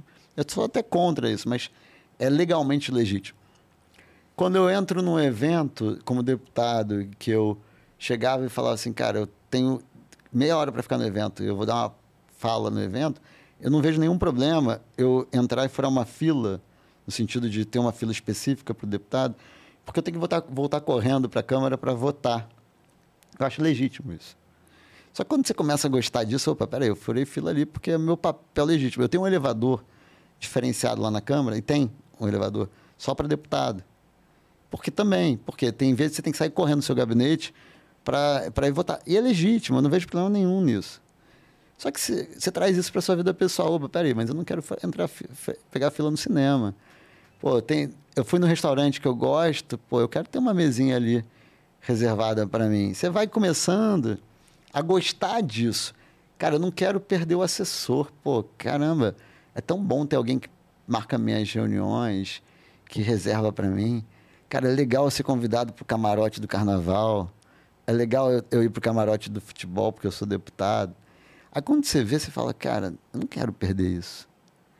Não é nem o dinheiro, às vezes. E às vezes, assim, é, e tem inclusive deputado que é rico, legitimamente, não é, uhum. não é rico por corrupção, porque tem negócio e tal. E ele pode pagar por tudo isso, mas ele gosta do poder. Ele gosta dessa coisa que às vezes ele até não conquistou com o dinheiro, ele conquistou com o cargo. Uhum. Ele não quer mais perder aquilo ali. E aí ele começa a comprar voto, porque ele não quer deixar o cargo. Ele começa a fazer esquema com o prefeito. Mas não é para botar dinheiro no bolso. É para se manter no poder. Tem deputado, que é verdade também, que ele não vai, ele não quer perder o cargo, por quê? Porque ele não, não tem competência profissional para fazer outra coisa. E o salário dele, e ainda nem que ele rouba, não, mas o salário dele é o ganha-pão dele. E aí ele tem que se manter no poder também. Mas aí, no caso, não é uma corrupção no sentido de que ele vai tirar dinheiro por fora. Mas ele não pode perder o cargo dele. E essas coisas são muito mais fáceis de você, caraca, que legal, que bacana, não sei o quê, papapá, do que, do que o dinheiro, entendeu? Uhum. E aí, quando você decidiu é, concorrer à eleição para deputado, uma das bandeiras era de anticorrupção, também tinha a Lava Jato rolando e tal. O que, que teve de concreto aí de programa para o combate à corrupção? Eu apresentei nove projetos baseado naquelas 70 medidas contra a corrupção. Uhum. É, três deles, se eu não me engano, foram aprovados na Câmara, estão no Senado. Não, nenhum virou lei ainda. Mas eram projetos, alguns, por exemplo, que criava corrupção privada, que no Brasil não existe. A corrupção no Brasil, a lei, ela só prevê corrupção quando é, envolve pelo menos um agente público. Então, corrupção entre empresas ou pessoas físicas Lá fora existe, no Brasil não existe. É, tinha algumas que endureciam algumas questões para o agente público que, que cometia corrupção. Tinha, não lembro de todas, tá? Mas tinha algumas coisas assim. É, nenhuma ainda virou lei. Estão avançando lá, espero que avance no Senado, né? E uma da, mas assim, para mim uma das maiores vitórias nesse tema não foi um avanço, foi evitar um retrocesso muito grande. Uhum. Ah, tinha uma PEC tramitando que se chamava, o apelido era PEC da Vingança, que era para combater o trabalho do Ministério Público contra a corrupção. Foi uma PEC que criaram e tinha meio que apoio da maioria dos partidos. Foi comprada pelo Arthur Lira, ele, ele foi o patrocinador da PEC. E foi, acho que a primeira vez que eu vi uma matéria ir para voto, apoiada pelo presidente da Câmara, e que perdeu no voto. Isso foi uma vitória incrível que a gente teve, porque aquilo ali realmente ia prejudicar muito o trabalho do Ministério Público combater a corrupção. Eu nem acho que o Ministério Público é santo e nem perfeito, não, tá? Uhum. Mas ali ia ser realmente. E eles chamavam, não era, não era eu que chamava, não era a imprensa. Ali na reunião, o pessoal falava: a gente tem que fazer isso mesmo, é a hora, nossa hora de vingar contra esses caras, não sei o quê. Você pode discutir se teve abuso, se não teve, tudo mais, mas assim, eu ainda acho que. Outra, outra que a gente não ganhou, mas por exemplo, a, a lei da improbidade administrativa. Foi o contrário, isso piorou, foi uma derrota grande nossa, assim. A lei da improbidade foi feita lá atrás e ela realmente tem problema, tá? Ela não, é, não era boa. Mas ela, ela pecava pelo excesso em algumas coisas. E realmente, assim, até conversando, eu como candidato a governador, eu conversei com muitos secretários bons, sérios, assim, do Rio ou de outros estados, que eles falaram, cara, eu tenho medo hoje, eu não quero assinar, não sei o quê, blá, blá por conta da lei, de, da lei da improbidade. Só que o que fizeram com a lei foi praticamente acabar com ela. Sabe? De um negócio muito restritivo para algo muito ruim. E eu não acho ainda que o Brasil. Eu acho que a gente ainda está no momento de ser. Talvez, se for para pecar, peca pelo excesso. E não pela omissão. Uhum. E. Então, assim, essa questão do próprio Ministério Público. Cara, se for para escolher, eu prefiro ser muito rigoroso do que ser omisso. Né? Então, assim, se o Ministério Público está exagerando em algumas coisas, cara, eu prefiro que exagere, mesmo que algumas pessoas sejam talvez injustamente é, com, condenadas ou não é nem condenadas, mas principalmente é, passem por um processo, tudo mais, do que a gente retroceder para um período em que a gente não tinha nada disso, sabe? Lei das, das estatais, lei das SAs que não entra tanto no público, mas também é um pouco da, da regulamentação do privado. Então, assim, é, mas o combate à corrupção, eu diria que nesses quatro anos, se fosse me perguntar, foi, foi o tema que mais teve retrocesso. Tá? Mais teve retrocesso. E aí, assim, eu não coloco a conta no governo no sentido de o governo ter sido patrocinador de nada. Não foi. Mas o governo não foi defensor. Uhum. Ele não ajudou a gente a, a evitar. Tá? Então, assim, o governo Bolsonaro não, não foi o governo que quis movimentar essa pauta. Mas Você teve né, uma questão de esvaziar a Lava Jato, os trabalhos e tudo mais. Teve né? tudo isso. Isso foi, foi bem ruim. Foi bem ruim. Assim, falando. Eu não, eu não vi um movimento assim, ah, o governo Bolsonaro trabalhou por isso. Mas também não trabalhou para evitar isso. Uhum. Entendeu? Você falou de uma PEC, tem uma pergunta aqui da Patrícia Constanço, que ela pergunta sobre a PEC 225-2019. É... Só que ela, PEC... só, ela, só, mandou é, o número. Sei, eu sei o que é. Tá, beleza. É, é a PEC, é a PEC de minha autoria que muda a nomeação dos ministros do STF. Ah, você comentou. Tá. É. Ela perguntou se está encostada né, tá. e que é preciso cobrar e trabalhar por essa aprovação. É, tem, tem a minha PEC, tem uma de um senador agora, que eu não lembro quem é, que não é igual, mas são mesmo perfil, né, mesmo tema, uhum. que eu mudo três pontos. Uma é o mandato do, do, do, ministro da STF, que hoje é vitalício. Quando fala vitalício, é até, até aposentadoria. Né? No caso, eu boto um mandato de 12 anos. Aí tem gente que vai falar, ah, tinha que ser 8, 15, 5, 10. Ah, beleza, é um número. É um né? número. E aí depois, até porque quando você, isso vale para qualquer projeto, tá? Pro, projeto de lei, proposta de emenda à Constituição, é, tudo. Você apresenta para tramitar. Durante a tramitação vai mudar tudo, tá? Então, o 12 pode virar 15, pode virar 11, pode virar o que for. Mas assim, muda para 12. É, eu crio um pouco mais de critério para quem pode ser nomeado ministro. indicado. Por quê? Hoje é notório saber jurídico. O que, que é isso? Eu sou é relativo, né? Eu fiz engenharia e economia, mas eu fui deputado. Eu tenho notório saber jurídico? Não tenho. Não tenho. Mas se o presidente quiser dizer que eu tenho, eu tenho. Ninguém vai dizer que não. E desde, acho que 1985, 80, mil, desculpa, 1895 ou 85, 1800, tá, gente? Mais de 100 anos, que não tem nenhum ministro do STF que é, é reprovado, reprovado. Sabatina, né? Nenhum, nenhum. Nesse ano de 1895 ou 1885, um dos dois, foram cinco rejeitados.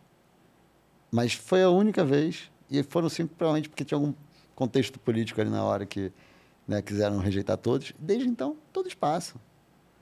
E qualquer um, assim, não é porque o presidente tem mais poder, todos passaram.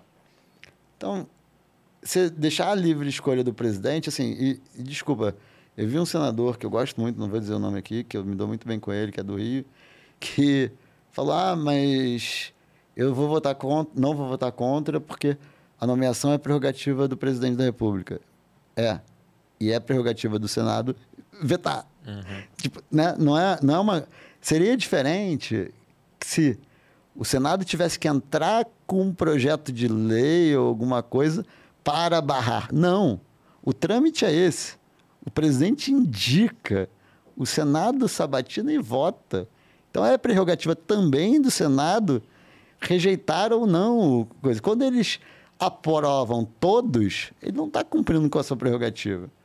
Né? Então, assim, essa desculpa para mim ela é totalmente frágil, falha, né? E aí eu, então, para isso, assim, botei lá, é, tem que. E confesso que, assim, também, o meu critério não é bom, tá? Mas foi só para dizer que tem que ter um critério, porque uhum. hoje é notório saber jurídico. Aí eu pensei, ah, tem que ser juiz de carreira, tem que ser quê, pá, pá. Então a gente botou, ou é alguém que tem carreira pública, pode ser juiz, pode ser promotor, tal, não sei o quê, ou advogado com mínimo de 10 anos e mestrado. É leve, é, mas é mais do que hoje, tá? Hoje não tem essa definição. E o terceiro ponto, esse é o mais polêmico.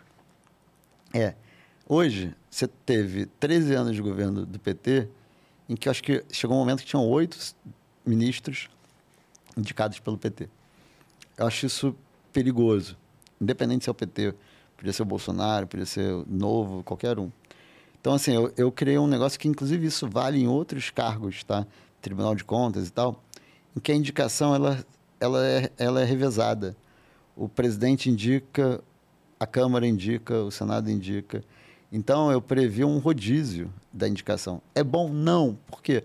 Porque continua sendo político, mas pelo menos você não concentra poder. Uhum. Então, assim, o, o, a Câmara, eu não lembro se era a Câmara ou o Congresso junto, iria indicar um, um ministro, aí depois o próprio STF indicava o outro, aí depois o presidente indicava o próximo, aí de, ia revezando dessa forma. Aí vai ter gente que vai falar, não, tinha que ser concurso, ah, não, tem que ser carreira. Cara, eu estudei, a gente estudou vários países, não tem nada ideal, tudo tem problema, tá? Não tem nada ideal. É, o Japão, por exemplo, tem recall de ministro da STF. O que quer dizer isso? Toda vez que tem eleição presidencial, o japonês ele não vota no ministro, mas ele pode votar para tirar um ministro. É bom? É e não é talvez hoje fosse bom porque a gente ia talvez tirar vários ministros, mas por outro lado, eu já acho que tem muito ativismo político de ministro da STF. Se você bota para a população votar no ministro, e teoricamente o ministro é justamente o cargo não político da história, a, o ministro começa a atuar politicamente para não ser uhum. tirado. Pode ser bom? É, talvez, no momento em que a população está alinhada contra alguma coisa, mas, pô, de repente é perigoso também. Mas assim, é discutível. Eu só acho que assim, a gente está num modelo que não está funcionando. Sabe, assim, eu sou, sou favorável ao seguinte... É não... mais ou menos a história do governador, né? É. Qualquer coisa já Qualquer vai ser coisa melhor. Vai ser melhor, é. Mesmo que. E, e tem uma coisa também que é interessante. É o seguinte, cara, tá ruim, muda. Até, mesmo que a nova coisa seja ruim, até se organizar e se ajustar, já criou problema para quem está ali fazendo uhum. a sacanagem, que você vai ter pelo menos alguns anos ali de, de suspiro. Porque quando está já ruim e organizado, é a pior coisa do mundo. Né? Então, por isso que até eu acho assim, quando muda o Congresso, quando muda a Assembleia, muda muita gente, é bom. Mesmo que quem entre seja ruim. Porque até esse ruim. É, Você já desorganizou o que estava ali plantado. Plantado, é. Maravilha. Você comentou um pouquinho do, do STF é, e a relação aí dos três poderes, principalmente no, no último governo, né? Te, teve gente atuando em área que não era para atuar, né? É, bastante. então, eu, eu, acho que volta aquela questão que eu falei do, da fragilidade do lado de vidro. O STF ele foi ganhando força por conta da fragilidade dos outros poderes. Não foi de uma hora para outra, foi aos poucos. Claro que tem aí sim um, uma questão é, constitucional, legislativa e tudo mais, que enfraquece os outros poderes perante o STF. Tem. Tá? Eu acho que tem que mudar o, o a nossa Constituição, a nossa legislação para reequilibrar isso. Mas isso não, isso não mudou nos últimos anos. O que, que mudou? Mudou a, a quem está ali dentro e, e, a fragilidade de cada um. Então, assim, eu acho que o, o principal ponto é, cara, o executivo se fragilizou no momento em que começou a criar polêmica na, na, na internet, nas falas e tudo mais. O legislativo se fragilizou ao, longo das últimas décadas com a quantidade de gente presa, né? E aí o STF foi se empoderando, foi, e foi testando, né? Se você for olhar, há 5, 10 anos atrás, quem era o cara do STF com maior proeminência, com maior rejeição, inclusive, da população? Era o Gilmar Mendes. Uhum. Não era o Alexandre de Moraes, que está na moda agora. Por quê? O Gilmar Mendes já ultrapassou um pouco o limite do que boa parte da população considera aceitável. Né? O Gilmar Mendes já estava nisso. Mas ele foi até um limite. O Alexandre de Moraes percebeu que estava tudo tranquilo e ele foi além. Né? Então, assim, eles vão testando os limites. Vai fazer um negocinho aqui, ninguém fala nada. E aí também, assim, eu acho que a imprensa ajuda, tá? Mas é tudo isso, assim, não tem não, muita gente acha assim, ah, tem um grande poder que exerce, que vem aqui e fala. Vai. Não. Cara, é um negócio meio invertebrado gasoso, um negócio meio. É, eu diria assim, tem sim, tem uma camada da população que tem muito poder, desde empresários, políticos, ministros, mas é um poder que ele flutua, sabe? Assim, ele vai mais para um lado, vai mais para o outro ah, tal, aí o cara bota mais pressão aqui, mais ali. Mas quando você fragiliza, vum, vai para lá. Então, acho que assim, o governo ajudou a fragilizar isso. E é claro, assim, pô, mídia tal.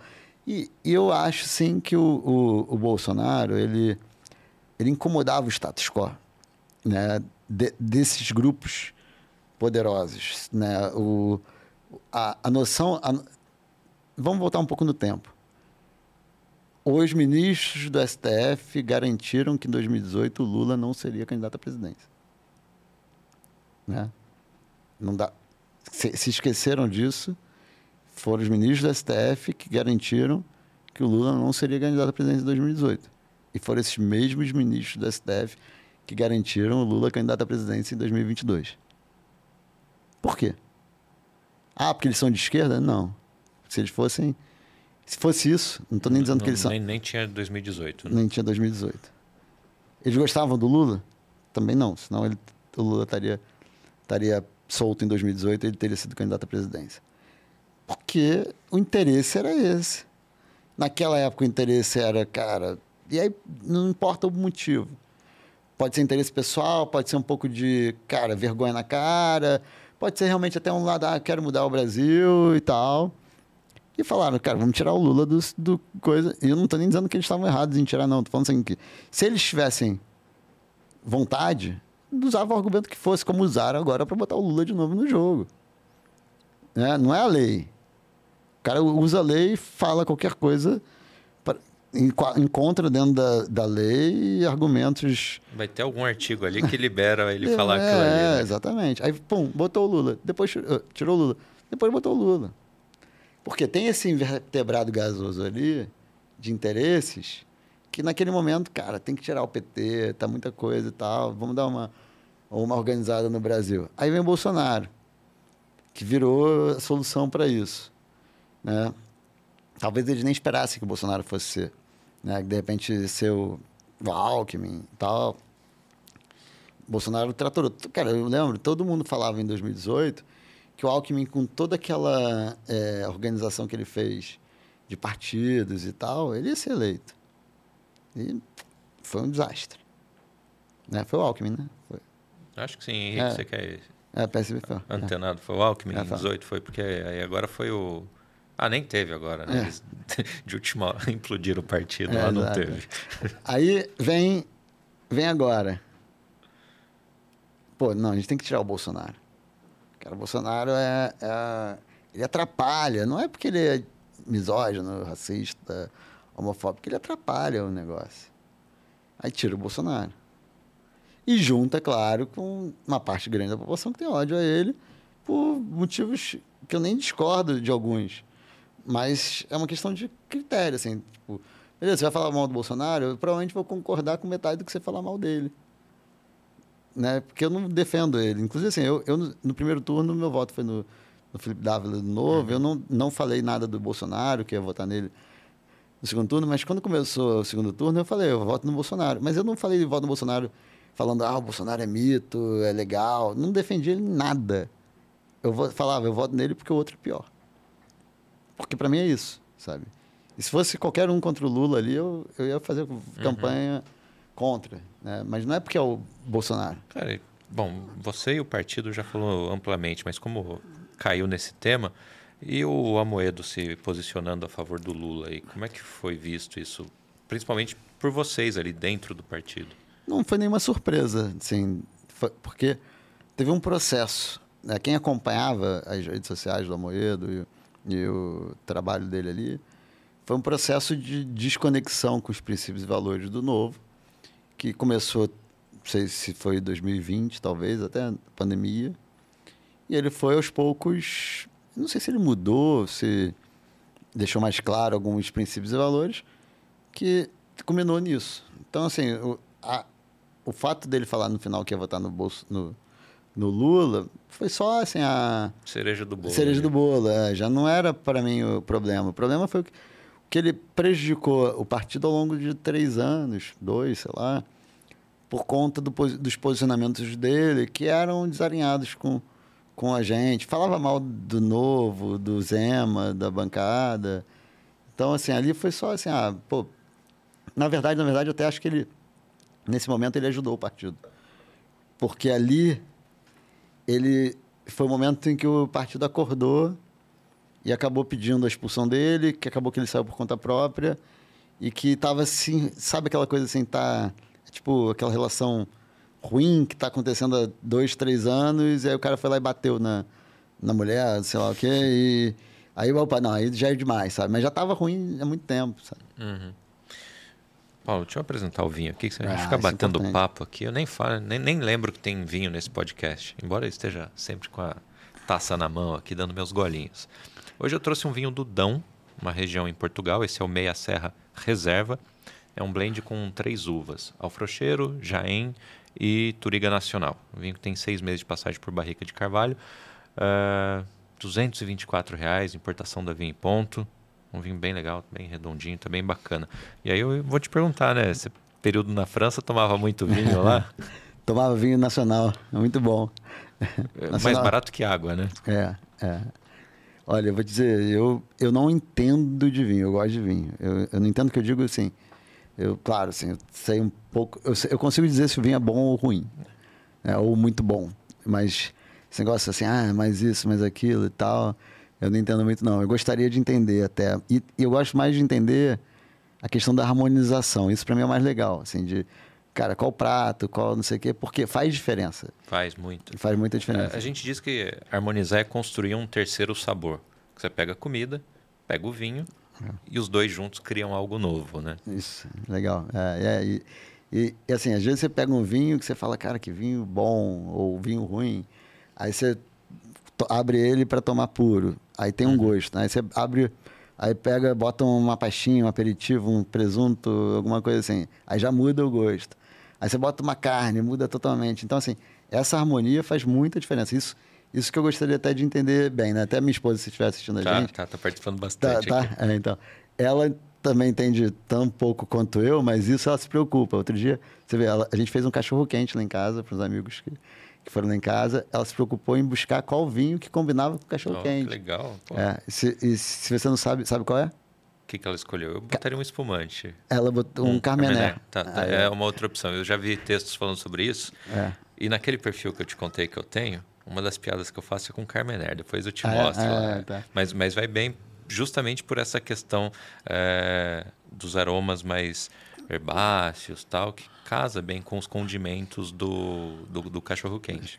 Mas eu gosto também de, de pensar em espumante. É. Essa questão de as borbulhas limpam o paladar hum, e tal. É, então, espumante é um coringa, né? É, Mas aí, no, na próxima vez que você voltar aqui para a gente papear, traz a esposa também, que aí tem, tem vinho para ela. Ela não vai ficar sem vinho, é, não. Legal, legal. Não, pode até chamar. Ela, ela, ela, é crítica de cinema, então você gosta de cinema. Porra, legal. Aí, Pronto. É. Já, já, já temos um, um próximo Tanino Cast agendado. Curte cinema, Henrique? Boa. É. Aproveitar também para agradecer o pessoal que está participando aqui. O chat está bem movimentado hoje. Se, se, teve pergunta que passou batido, desculpa, porque não, não dá para ler. Ou eu presto atenção, ou eu leio, né? A gente não faz duas coisas ao mesmo tempo. Não faz nenhuma direito, né? Imagina fazer duas ao mesmo tempo. Mas muito obrigado, continue mandando mensagem. É, quem mandou pergunta, se eu passei batido, manda de novo, repete aí, bota em caps lock que eu, que eu acho aqui, enfim. Bom, depois eu caço aqui as perguntas. Manda de novo que eu não, não vou ficar voltando conversa. Aí, Paulo, um, a gente está falando do novo. Que que, como é que o partido está se posicionando aí para a eleição seguinte agora? É, sim, vou, vou te falar. Eu, eu continuo participando, o pessoal me chama, eu discuto, ajudo de alguma forma. Assim, eu não estou na direção do partido, não estou nas decisões, né? Mas o que, que eu vejo? Assim, uma, a gente tem um nome, na minha opinião, muito forte para 2026, que é o Zema. Uhum. Eu acho que é o candidato natural aí da, da direita, então é uma direita mais é, racional né, para 2026. Ah, vou falar o Tarcísio. Ótimo nome, gosto muito dele. Mas o Zema já foi reeleito. Tarcísio tem uma reeleição ainda pela frente. Então eu não acho que seja saudável para o Tarcísio ser candidato à presidência. Eu acho que o Tarcísio está. Eu, se eu não me engano, é o segundo maior orçamento da América do Sul, só perde para o orçamento da União do Brasil. Uhum. Né? São Paulo é gigante. Poxa, trocar um, um, governo do estado de São Paulo por uma que é quase certo, né? Sei lá, falta muito ainda para a eleição, mas muito provável ele ser reeleito contra para disputar uma presidência incerta, até mesmo para ajudar a direita, ajudar o movimento, ele teria muito mais utilidade indo para a reeleição do que sendo candidato à presidência, tendo ainda mais tendo um Zema ali que é um nome é, alinhado, bom também. Então acho que o, o novo, na minha visão, assim, o, o, ele tem que em 2024 agora criar a base para o partido reerguer, que ele teve um resultado muito ruim na última eleição. Né? A gente era, nós éramos oito deputados, agora são três que felizmente trouxe o Girão, o senador Girão, deu uma equilibrada um pouco, mas ainda assim não é a mesma coisa. Né? Perdeu deputados estaduais, agora está trazendo gente de outro partido. Então, o Novo também está se reinventando, é, está se abrindo para pessoas com mandato e tudo mais, está trazendo prefeitos né, de outros partidos, que é legal, que eu acho que é importante. Então, acho que assim, 2026, 2024, é, claro, crescer Acho que são, são dois objetivos. Um, ter mais gente eleita, mas mais do que isso, ou tão importante quanto isso, é ter bons candidatos e criar base em todos os municípios do Brasil, ou quase todos, uhum. para que a gente tenha base para o Zema em 26. Né? Ah, é projeto de poder? Não. É porque eu acho que, assim, como eu falei antes, um presidente faz muita diferença. Cara, tem o Zema presente, o que ele está fazendo em Minas Gerais, que é do caramba, assim, é, é, eu diria que ele é o melhor governador do Brasil, se não for o melhor unanimidade, mas está entre os três, é, independente de visão política, tanto que ele teve voto de eleitor do Lula uhum, na uhum. última eleição. Então, acho que assim, a, a, o Novo tem que trabalhar para ter o Zema candidato à presidência em 26. E aí entra um desafio, tá? É, é, Tê-lo, eu não acho que ele quer sair. Tem, de vez em quando sai nota assim, ah, vai PL, vai não sei o quê. Cara, mentira. Mas, assim, tem que viabilizar essa candidatura dele pelo novo também, porque senão, mesmo que ele não queira sair, aí vai o PL, que tem 99 deputados, tem muito dinheiro, lança alguém e divide. Se ele tiver força, aconteceu agora em, em Minas. Cara, a direita não lançou ninguém, todo mundo juntou com ele. Uhum. Então, se ele cria essa força, mas não só ele, que ele está fazendo o trabalho dele, mas o novo cria essa base, poxa, junta todo mundo e faz com que ele seja o candidato da direita, e sendo direita, escolhe o nome que você quiser dar, mas assim, para mim é direita, né? Porque. Eita, desculpa, bati de novo. Porque assim, eu, eu, eu não acho que. É, o pessoal falar direita, extrema direita, sendo direita. Ah, não. Aqui no Brasil só tem extrema direita e centro, é, né? É impressionante. É, exatamente. Então, assim, para mim o novo é direita. Eu sou direita, não sou centro-direita. Sou direita, direita de verdade, assim. Né? Não, é, não é extrema, não é coisa assim é direita, né? não é centro-direita. um ponto que você, começou, você contou no comecinho, né, da, de como você decidiu entrar para política e tal, mas qual que é a dica, né, o caminho aí para alguém que queira ingressar na vida pública? Olha, que tem né, esse não, propósito, não, não só ah, vou entrar lá, porque, não, enfim, coisa séria, né? É. Então, se formar e informar, né? Ou seja, aprender. Primeira coisa, aprender. É, ter gente com você. Uma coisa que eu vejo que é, que é fundamental. Assim, o, o cara que resolve ser candidato. Aí você olha lá, quem é que está com ele ali na, fazendo campanha? Ninguém. Cara, tem alguma coisa estranha. Você não tem família, amigo, pode ser família, pode ser amigo, pode ser. Se for os dois melhores, melhor ainda. Assim. Por exemplo, cara, quando eu fui candidato, todo mundo que trabalhou comigo na Shell, todo mundo que trabalhou comigo na Michelin, todo mundo que trabalhou comigo na minha vida inteira, mesmo quem discordava ideologicamente de mim, cara, todo mundo falava, pô, o cara é bom, o cara é legal, sabe? Assim, você, tudo bem, você não precisa ter tanta gente, mas eu tinha muita gente, mas, uhum. mas assim, você não tem ninguém, tem algo estranho. Porque política é gente, né? Uhum. Política é, é, é convencer. Então, assim, cara, a primeira coisa que você tem que fazer é fale com as pessoas ao seu redor traga. Como é que você vai convencer o cara que você nunca viu na vida se nem, nem quem está próximo a você está convencido disso? Né? Então não é, um, não é um projeto solitário, sabe? Não é um projeto do eu sozinho, não pode ser. Tem coisa na vida que você pode falar, eu quero ser, vou fazer e dane-se. Mas política não. Política é um trabalho de equipe. Então tem que ter gente que compre ideia, que veja, caramba, faz sentido. Tanto para ajudar, mas também no sentido de capilarizar e trazer mais votos, mas até para falar para você, está indo para o lado errado. E até um lado que a gente falou do poder, do dinheiro, né, da corrupção. Se você não está cercado de gente que é sua, né, que não é pelo poder, pelo dinheiro, coisa, não que você depois não vá fazer novos amigos e conhecer gente nova, não é isso. Mas se você não se mantiver próximo às suas raízes, é mais fácil você se perder também depois uhum. que você tiver sucesso. Então, assim, uma coisa, eu passo o Réveillon junto com os meus amigos, no mesmo grupo há, sei lá, 15 anos. Eu era deputado, eu passava com eles também. A gente alugava uma casa, ficava lá, todo mundo ia lá, curtia, brincava, zoava, bebia e tal. O mesmo grupo. Isso, e ali eu não era deputado, ali eu era o Paulo. Só um interromper aí. É, mudou alguma coisa, assim, o relacionamento das pessoas com, com, você durante esse período? Pessoas próximas? Não, com essas pessoas não. Com essas pessoas. Se mudou, não foi do meu lado, assim, talvez. Ah. Não, deixa eu, deixa eu inverter. Talvez eu tenha mudado no sentido de, não sei, alguém achar que eu mudei. Mas eu não percebi isso, sabe? Assim, ninguém minha família nunca me tratou uh, diferente, só meu, meu tio que até fazia. Ninguém quis dar uma carteirada assim, eu sou amigo do Paulo. Não, não. ah, sei lá, no máximo na brincadeira uhum. ou alguma coisa e tal, mas não, não, nada assim relevante, tá? Se teve casos pontuais, se em algum momento. Ah, claro, eu estava menos presente, né? Eu tinha mais dificuldade com a agenda. Isso tinha. Ah, assim, natural, né? Você, é, você se divide entre sua cidade e Brasília, né? Brasília. E, e o interior também. Eu viajava muito, rodava muito o Rio. Então, eu fui menos presente com a minha família, com meus amigos. Então, talvez assim, tenha até passado algum tipo de arrogância minha, de falar, ih, não vou poder, né? De, pô, não vai dar aí, cara, tô sumido.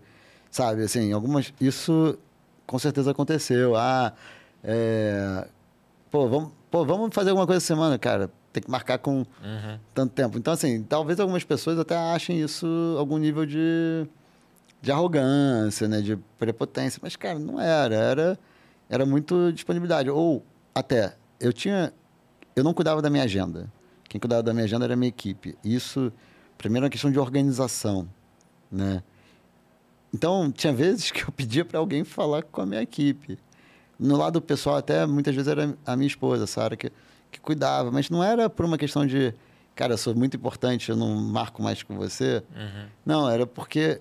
É, se você marcar, você vai passar por cima e a equipe não está É sabendo e vai gerar uma confusão maior. é por enfim. isso. É por isso. Então, assim, se alguém percebeu, até peço desculpas, assim, achar isso, mas, mas assim, quem é os mais próximos, esse pessoal que, que, cara, assim, era de viajar e zoar e tal.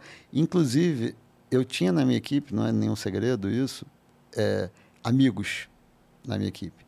Eu levei para, principalmente, eu mesclei no início do meu mandato pessoas próximas que eram competentes profissionalmente tal, não sei o quê, mas que eu confiava. Até porque eu estava Claro. chegando em Brasília, eu falei assim, cara... E assim, eu era chefe num lugar e a gente era amigo do outro lado e, e não tinha... Não, caramba, desculpa. Mas, no máximo que tinha era o cara não tá cansado de ver minha cara porque era tão estressante. Eu sou meio chato, assim, de exigente como chefe. Então, acho que talvez tenha tido um pouco de... Porra, caraca, tô, tô puto... Desculpa, eu tô... Pode falar palavrão aqui? Pode. É, tô pé da vida com o Paulo, não quero mais encontrar com ele no final de semana. Prejudicou o happy hour. né? É, exato. Mas nesse sentido, sabe? Assim, acho. Mas, mas, assim, do lado das pessoas, não. Acho que foi muito tranquilo em relação a isso. Eu sempre fui muito acessível. Até, até acho que. Até tem gente que acha que eu sou acessível demais, porque. é, por exemplo, eu ia evento do novo, evento político, então eu ficava até depois, tomava um chopp, conversava com as pessoas, sabe? Muito tranquilo em relação a isso. Ah, legal. Ó, pessoal do chat que dei aquela bipada, aí o pessoal começou a mandar mensagem. O César lá de Recife perguntou se o vinho é novo ou jovem. É um vinho, é um vinho jovem. 2017, mas ele ainda está, está jovem ainda, tá? E quem que mandou aqui foi o Jorge Canini, perguntando aí dos seus planos futuros, que talvez não envolva só política, tem a parte do executivo novamente, É. né? Jorge, um abraço. É Canini, ele não é Ganime, tá? Não é meu parente, é quase parente, a gente fez MBA juntos. É, ele, é, Jorge, hoje, assim, não vou ser candidato, é, pelo menos não tão cedo. Não é meu plano.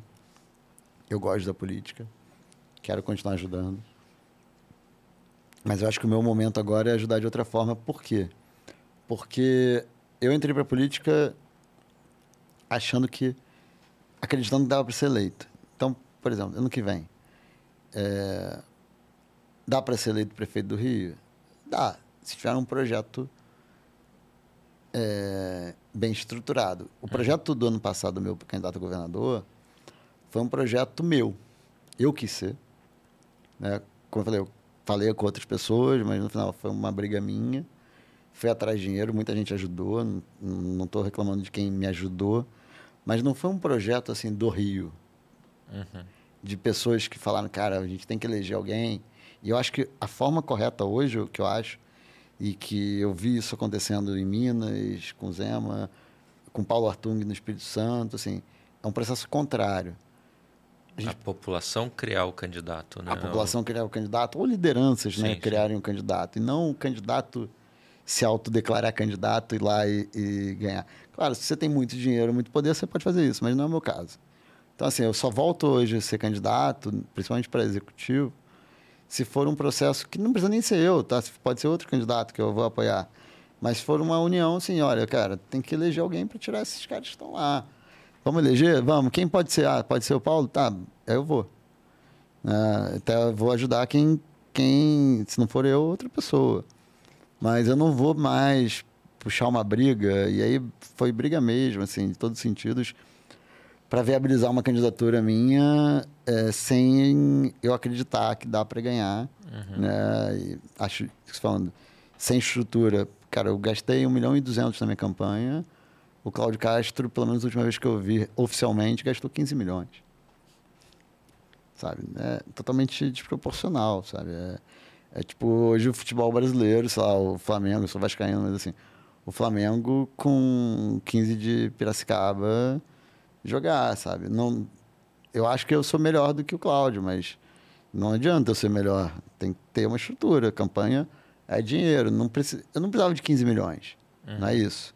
Eu poderia ganhar com 4, 5, talvez, que era o meu orçamento. Mas não com 1 milhão e 200.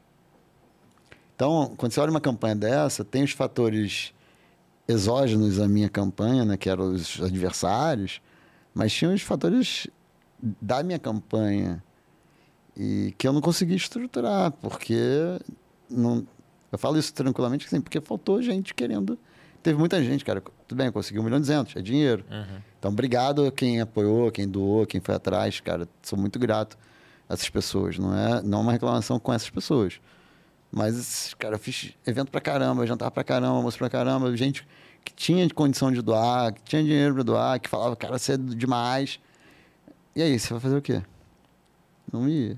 Uhum. E hoje essas pessoas, muitas delas chegam, cara, você tem que ser candidato de novo, pô, a gente precisa de você, tá bom, mas o que, que você está fazendo? É muito fácil, né? Você vai lá, porra, se mata, corre, se ferra aí, que a gente precisa de você. Cara, eu adoro, isso é legal, queria, mas aí entra o lado, pô, casei, tem dois anos, quero ter filho, quero ter família. Sacrifício quem viveu fui eu, sabe? É, foi a minha família. Pô, a Sara ficou sem trabalhar esse período para me apoiar, trabalhou na campanha. Pô, a gente, como eu falei, não via família, não via os uhum. amigos. Cara, a vida, a vida fora da política é muito mais tranquila. Não estou dizendo que eu não trabalho muito, que eu não faço. Mas até do ponto de vista da exposição, da, do lado é, pessoal, de você ter, ter um final de semana tranquilo, não ter que ficar olhando o celular o tempo todo para saber se, se o mundo caiu, sabe? Hoje, se, sei lá, se eu desligar o celular, ficar um dia sem ver o celular, tudo bem como deputado, você não pode, sabe? Uhum. Você tem que. E aí, a cobrança, pô, você não vai falar sobre a, o que aconteceu aqui em São Paulo, né? Que o, o, o policial morreu e depois. Se eu, tivesse, se eu fosse deputado, eu já teria que ter falado sobre isso na minha rede. Eu não falei. Uhum. E se você não fala, se você fala, todo mundo vai criticar. Se você não fala, vão criticar também, porque você não, não falou. Então, assim, é uma vida sacrificante. Se você olhar, a gente tem uma foto dos oito deputados do Novo em 2018 e os oito deputados do Novo em 2022, todo mundo acabado. Deu assim, envelhecida. envelhecida né? é. Não estou falando que, pô, empreendedor, empresário, funcionário, o cara que trabalha, pô, que pega trem todo dia, não seja isso também, mas... Mas, assim... mas essa exposição exacerbada que é complicado, né? Uhum. É você falar um A e já tem o cara atacando pedra de, falando B, C, D, enfim, né? É, e, mas assim, e a pior é que é, tem uma cena que para mim é, é, muito simbólica. Foi um dos momentos que eu falei assim, cara, não é possível. Final do ano passado, eu, indo, eu, fui, eu fui no shopping lá no Rio, eu e a Sara, comprar presente de Natal. Aí a gente se separou, porque a gente queria comprar, inclusive, presente um pro outro. Aí eu tô na frente de uma loja, chegam duas senhoras vem falar comigo. Pô, Paulo Ganime, pô, legal, não sei o que, a gente pode tirar uma foto com você. Aí eu, pode, poxa, meu... eram duas irmãs, né? Aí uma delas, pô, meu filho gosta muito de você e tal. A outra, é, meu sobrinho te adora e tal. Poxa, ele vai adorar, posso tirar uma foto com você? Aí ele voltou em você e tal, não sei o que, pá. Aí eu, pô, legal, tirei foto e tal. Aí ele, elas, poxa, você tem que continuar na política, não desiste não, vem candidato de novo. Aí eu falei assim, elas falaram que o filho uhum. votou em mim. Elas não falaram que votaram em mim. E as pessoas geralmente falam, né? A maioria não mente, não, tá? Mas a maioria fala, pô, não votei em você, eu votei em você. Elas não falaram que votaram em mim, elas não uhum. votaram em mim. Uhum. Mas elas querem que eu seja candidato. Nenhum voto elas me deram. Elas querem que eu vá lá e pá, não sei o quê. Mas aí entra um outro lado, que boa parte da população acha que a política é glamour, é bonança, é legal. Então a pessoa fala, cara, você tem que continuar, porque é bom para você, é bom para mim, mas não é. Sabe? Não é é legal, tá? Eu gostava, não era um mas é legal quando você tá lá. Sabe aquela coisa assim de cara, é meio que uma coisa que você entra e é muita coisa. Você aprende muito, você vive muito, é muito intenso. Então, quando você está submergido naquilo ali, você fala, caraca, que coisa legal. Mas quando você sai, Respira, respira, de novo. olha o mundo, vê sobre outra perspectiva, você fala, cara, não é tão legal assim, né? Do ponto de vista. Pessoal, eu lembro quando eu fiz campanha, o pré-campanha, que, que nessas reuniões eu fui a muitas empresas, assets no Rio e tal. Aí eu olhava, pô, caraca, lá no Rio, então você tem várias empresas que tem uma vista linda. E aí as empresas têm, pô, todo mundo numa baiazinha, computador, aí tem um café gostoso. Algumas têm máquina de chopp, né? É, Algumas têm videogame, tem não sei o que bonitinho. Aí eu falo assim, caraca, o que, que eu tô fazendo na política, cara? Isso no início do processo. Eu falo assim, cara, se eu, se eu ficar pensando nisso, e muita gente perguntava, plano B. Se pensa- pensar em plano B na Você não política. executa o A, Você não né? executa o A, porque o plano B é muito melhor, né? Pensando né, é, nesse ponto de vista. Pô, eu moro em Botafogo, né? Pô, essas empresas ali, na, algumas em Botafogo, algumas em Ipanema, Leblon, né, tal. Cara, pô, olha que vida tranquila. Dez minutos eu tô no trabalho, fico ali no horário tal, mesmo que eu fique até mais tarde, ar-condicionado, sentado. Cara, minha vida na política era toda semana. Eu acordava às vezes quatro e meia da manhã para ir para Brasília, ficava na Câmara até meia-noite, uma hora da manhã, voltava na quinta ou na sexta, eu estava indo para o interior, passava o final de semana viajando, ia para o meio de um lugar perigoso. você- Cara, não é, não é. É legal, assim, no sentido do, do aprendizado, do desafio, de você falar: caramba, estou mudando a vida dessas pessoas. Mas quando você olha individualmente, cara, não é o. E aí hoje você atua mais como conselheiro ou consultor de empresas, né? É. Pegando alguns projetos. É, palestra, evento. Até estava aqui em São Paulo. Ah, é, é, História engraçada, inclusive, né? Vocês repararam que ele não está na agenda oficial do Tanino Cast, né? A gente enfiou aí um episódio extra. Teve on- ontem e anteontem, né? Isso, Segunda e isso. terça, aqui na Crosshost, um, um, um evento de, de finanças e tal. E o Paulo era o host desse evento. É. E aí, no, no meio, eu falei, "É, vamos gravar, vamos, vamos, vamos. Estamos aqui agora, né? É muito legal. É, inclusive, você falou bem da Crosshost, que para quem quer fazer podcast, mas aproveitando aqui fazer a propaganda, não estou ganhando nada com isso, tá? Mas Boa. a estrutura também para fazer evento desse tipo é muito legal também, né? Painel de LED bonito, palco bonito. É, eu Recom- sempre falo, tem essa, essa sala de podcast, tem aqui do lado mais uma, e no segundo andar tem esse telão de LED. Você quer fazer um lançamento, webinar, enfim, falar É. com um monte de, fazer um evento híbrido, né, presencial, com a galera online. O que tiver que fazer, eles fazem aqui. É, muito boa, muito boa. Ó, eu vou fazer uma última pergunta, mas antes tem um, um ritualzinho aqui que é assinar a rolha. Pronto, eu Ah. derrubei a rolha e eu vou ter que achar aqui onde que ela caiu. Achei aqui já. Achou? Achei. Quer que eu vá falando aqui? Quer que eu cante uma música, conte uma piada? Não, tá aqui, Já ó. foi rápido. rápido. Ó, você tem que autografar. Até porque eu prometi que ia pegar duas horas, mas eu vou né, pegar uns 10 minutinhos extra Ah, aqui, tá. deixar extrapolar um pouquinho. Henrique, pode? Pode, né? Henrique Pode. não. Ah, se- Henrique, se fosse 8 da noite, 10, aí não podia, né? Ó, Paulo, você assina aqui, Claro. por favor, seu autógrafo aqui, a 45 rolha Ah, do Tanino. Cast.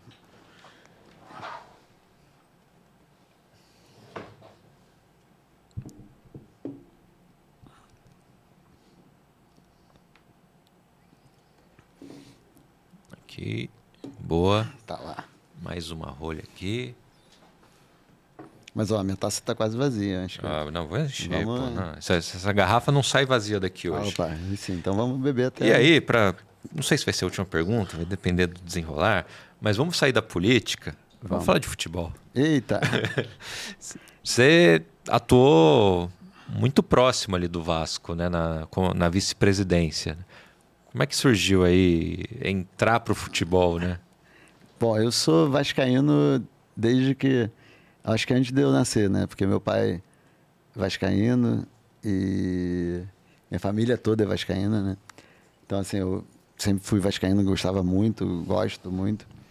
Aí, em 2017, quando eu voltei para o Brasil, um amigo que trabalha no BNDES, que é vascaíno também, ele falou assim para mim: Ah, Paulo, a gente está montando um grupo aqui para tentar tirar o Eurico, eleger um outro candidato. É, a maioria do BNDES, mas a gente está juntando com outros grupos políticos também. Você quer participar? E aí eu fui. Aí entrei no grupo do BNDES, né? Em 2017. Uhum. E acabou que teve uma confusão lá e tal, não vou entrar aqui no detalhe. O cara que a gente queria apoiar entrou e aí me chamou para ajudar na parte financeira. Aí eu entrei lá e por quê? Porque o grupo do BNDES todo, todo mundo trabalhava no BNDES, tinha um pouco de tempo, mas não dava para ficar dedicado. E cara, assim, era uma, um caos assim. O Vasco quando a gente entrou lá em 2018, era assim, um negócio bizarro. Foi uma, um bom estágio para política, porque má gestão, só para você ter uma ideia, quando o, a gente entrou, a gente soube que o Eurico tinha falado, porque o Eurico foi presidente, o Roberto Dinamite assumiu em 2009, ficou dois mandatos, e depois o Eurico voltou. Aí o Eurico mandou acabar com e-mail dentro do Vasco. E-mail. Aí o pessoal falou, não, doutor Eurico, não dá, e-mail tem que ter, aí não, não acabou. Ele é tão arcaico que era isso. Mas assim, o e-mail não acabou, mas as outras coisas acabaram. Então, uhum. cara, era uma zona, tudo coisa e tal. Aí eu pediram para eu ficar lá dois meses. Eu fiquei dois. Eu falei assim, cara, eu sou candidato, eu já, já ia ser candidato. Agosto começa a campanha, mas eu já estou no processo de ser pré-candidato. Eu falei assim, eu posso ficar dois meses. Aí eu ia para lá todo dia, dois meses, fevereiro, março. Falei, gente, agora tem que. Só que balanço em abril, tinha que sair. Eu fui ficando. Fui ficando. Nisso, pré-candidato com o Vasco. Aí a gente publicou o balanço de 2017, né? Em 2018 publicou o balanço de 2017, que gerou uma briga política enorme que o Campelo, que era o presidente na época, comprou a nossa briga.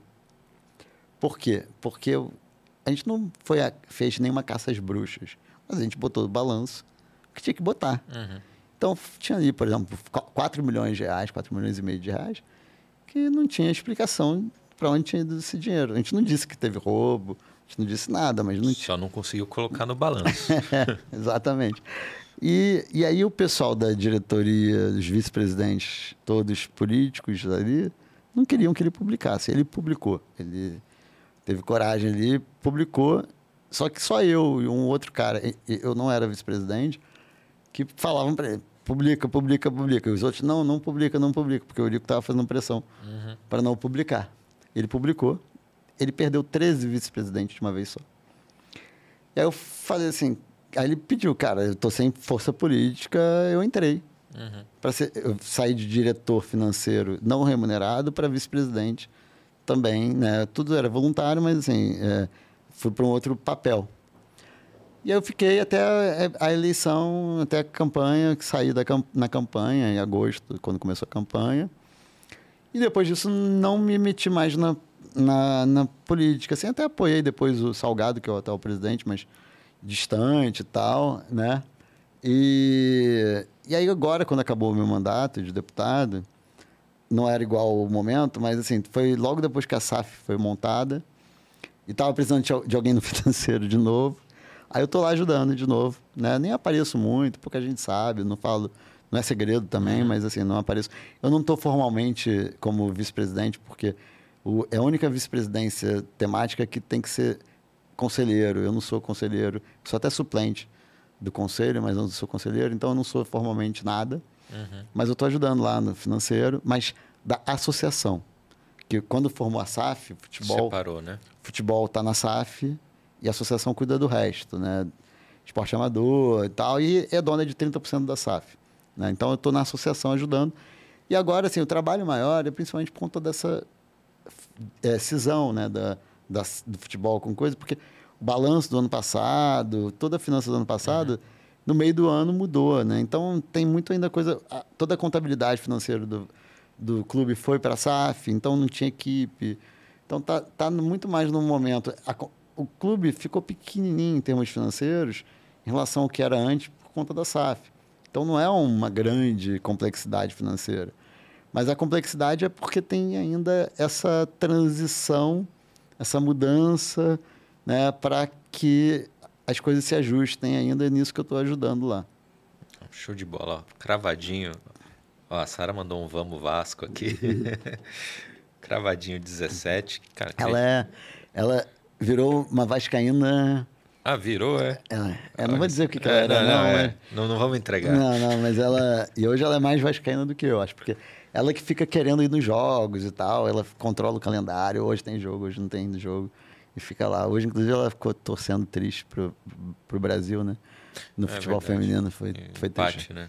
É, eu tava torcendo também, não, não acompanhei porque eu tava em reunião, mas torcendo pras meninas. Mas qual é o seu time? Palmeiras. Palmeiras. Bom, Palmeiras é, é meio irmão do Vasco. irmão, exatamente. É. É. uma experiência que, sei lá, um dia eu gostaria de ter. De deputado não, mas de, sei lá, o que do Palmeiras eu gostaria. É, é legal. Quem sabe, é né? legal. Mas, ó, vou te dizer, eu acho que todo mundo deveria ter experiência na política. É, primeiro, para conhecer. Segundo, que é legal. Uhum. né? É muito sacrificante, mas é legal. E, a, e poder fazer. E, e- e eu acho assim, mesmo que você não seja deputado um dia, ajuda alguém, sabe? Participa do processo. Mais um pouco, menos um pouco, não importa o nível de profundidade. Mas eu acho que todo mundo que está assistindo a gente, inclusive, assim, cara, não se omita, sabe? Você pode. Ah, eu trabalho pra caramba, não tenho muito tempo. Você, você tem, sei lá, meia hora por mês, ajuda. Sabe? Entra na rede social, pô, ajuda o cara. Por exemplo, vamos supor, tem um candidato que você acha legal, que tá querendo ser candidato, tem uma rede social pequenininha. Cara, entra no grupo dele de WhatsApp e toda vez que ele postar alguma coisa, vai lá e curte. Cara, só de você fazer isso você já tá ajudando, porque quando você falou aqui do, do Do YouTube, algoritmo, do né? O algoritmo, engajamento, do que vai jogar o conteúdo para todo mundo. Sabe assim, o pior, a pior coisa que tem é pessoa que reclama pra caramba. E aí você, você tem alguém que tem coragem de comprar a briga e a pessoa não apoia, sabe? Só vai lá depois para reclamar. Então, assim, claro, você pode se envolver muito numa campanha, pouco na campanha. Tem gente, que, por exemplo, que me ajuda na campanha, como voluntária, que não teve. como tesoureiro da campanha. Teve gente que ajudou fazendo material gráfico, sabe? Não aparecia, mas estava lá nos bastidores ajudando. E teve gente que simplesmente estava num grupo de WhatsApp que chegava lá e entrava e curtia, comentava alguma coisa, ou quando recebia o material divulgava. Teve gente que doou para a campanha. Ah, eu não tenho tempo, não tenho, não gosto de rede social, mas eu tenho dinheiro. Não precisa nem ser muito, não, cara. Se você doar 10 reais, né? Se for puder ser 10 mil, melhor ainda, mas se puder ser 10 10 reais, cara, já ajuda muito. Então, assim, o que não dá é para ficar parado, sabe? Tendo Totalmente alheio, da alheio, política. é. né? Não dá, cara. A política é nossa, assim. E, e se você se omite, tem gente muito interessada em usar, ocupar esse espaço. Porque, cara, tem o mal, assim, quer usar aquilo ali para se dar bem. Então, se as pessoas de bem não se unirem, não participarem, cara, vai ter, não tem vácuo. Não tem espaço vazio, as pessoas vão ocupar, entendeu? Então, cara, a gente tem que participar, não adianta ficar só reclamando, Ih, cara, o Brasil tá uma merda, mas tá bom, o que, que você fez? Sabe? E até, e até que, você, que seja, por exemplo, você aqui como... Tudo bem, eu não sou candidato, assim, então não, não é aqui o objetivo. Mas até mesmo, pô, você tem um podcast. Pô, chama a gente, Uhum. né? Dá espaço para quem Falar, para né? falar Falar proposta e tal, se expor, né, apresentar. Então assim, até isso também é legal. Eu falo isso, eu falo muito isso quando eu vou em rádio, eu ia em Uhum. rádio, TV, que esse papel de quem é comunicador, cara, é super legal, é super importante também, né? Você é um comunicador, né? Então, quando você está tá aqui, você está exercendo a, a comunicação. Então, isso também é legal. Mesmo que você não... Ou, ah, não vou trazer ninguém para cá para falar sobre política, mas eu vou falar sobre... Gente, preste atenção, a eleição está chegando. Ó, vai lá, procura um candidato. Você sabe como é que funciona, por exemplo, voto proporcional? Você sabe que se você votar num deputado ou agora num vereador e ele não foi eleito, você está ajudando a eleger alguém do partido dele que talvez não pense, explicar como é que funciona, o quociente eleitoral, qualquer coisa que seja. Claro, assim, seu, podcast não é sobre isso, mas você não precisa ficar falando isso 24 horas todos os dias, mas, sabe, trazer uma pílulazinha sobre, sobre qualquer coisa que você faça, o mínimo que você faça, já está ajudando a qualificar a política. Não, e meu podcast é sobre tudo, mas sempre com uma garrafa né, de vinho, porque eu preciso comprar meus convidados de alguma forma. e eu quero registrar aqui a mensagem, né? Que se pessoas de bem não ocupar o espaço, as más intencionadas vão ocupar esse espaço na política. É. Né? Cara, muito obrigado pela sua presença. prazer. Cara, prazer enorme. Já é- a gente estava conversando antes, né? O que eu falo sempre do podcast que no pior cenário ele me rendeu uma conexão. Então, em que momento que eu imaginei que eu fosse estar falando com vou falar ex-deputado, mas com um deputado, né? Então, muito obrigado pela presença, muito obrigado quem participou do chat hoje. Fatalmente recorde de mensagem aqui, depois eu vou ler todas porque não, não deu para acompanhar. Muita gente te elogiando, muita gente. Obrigado. Aqui, ó, até a acho que é da Iviane, falando é, sou testemunho que o Paulo rodou os 92 municípios é verdade, do Rio. Então, muita gente elogiando aqui. É, inclusive, parabéns para ela que está grávida aqui. Ó. Ah, legal, boa. É. Isso aí. Ó, o Zanin mandando mensagem falando que chegou na hora, agora, 5.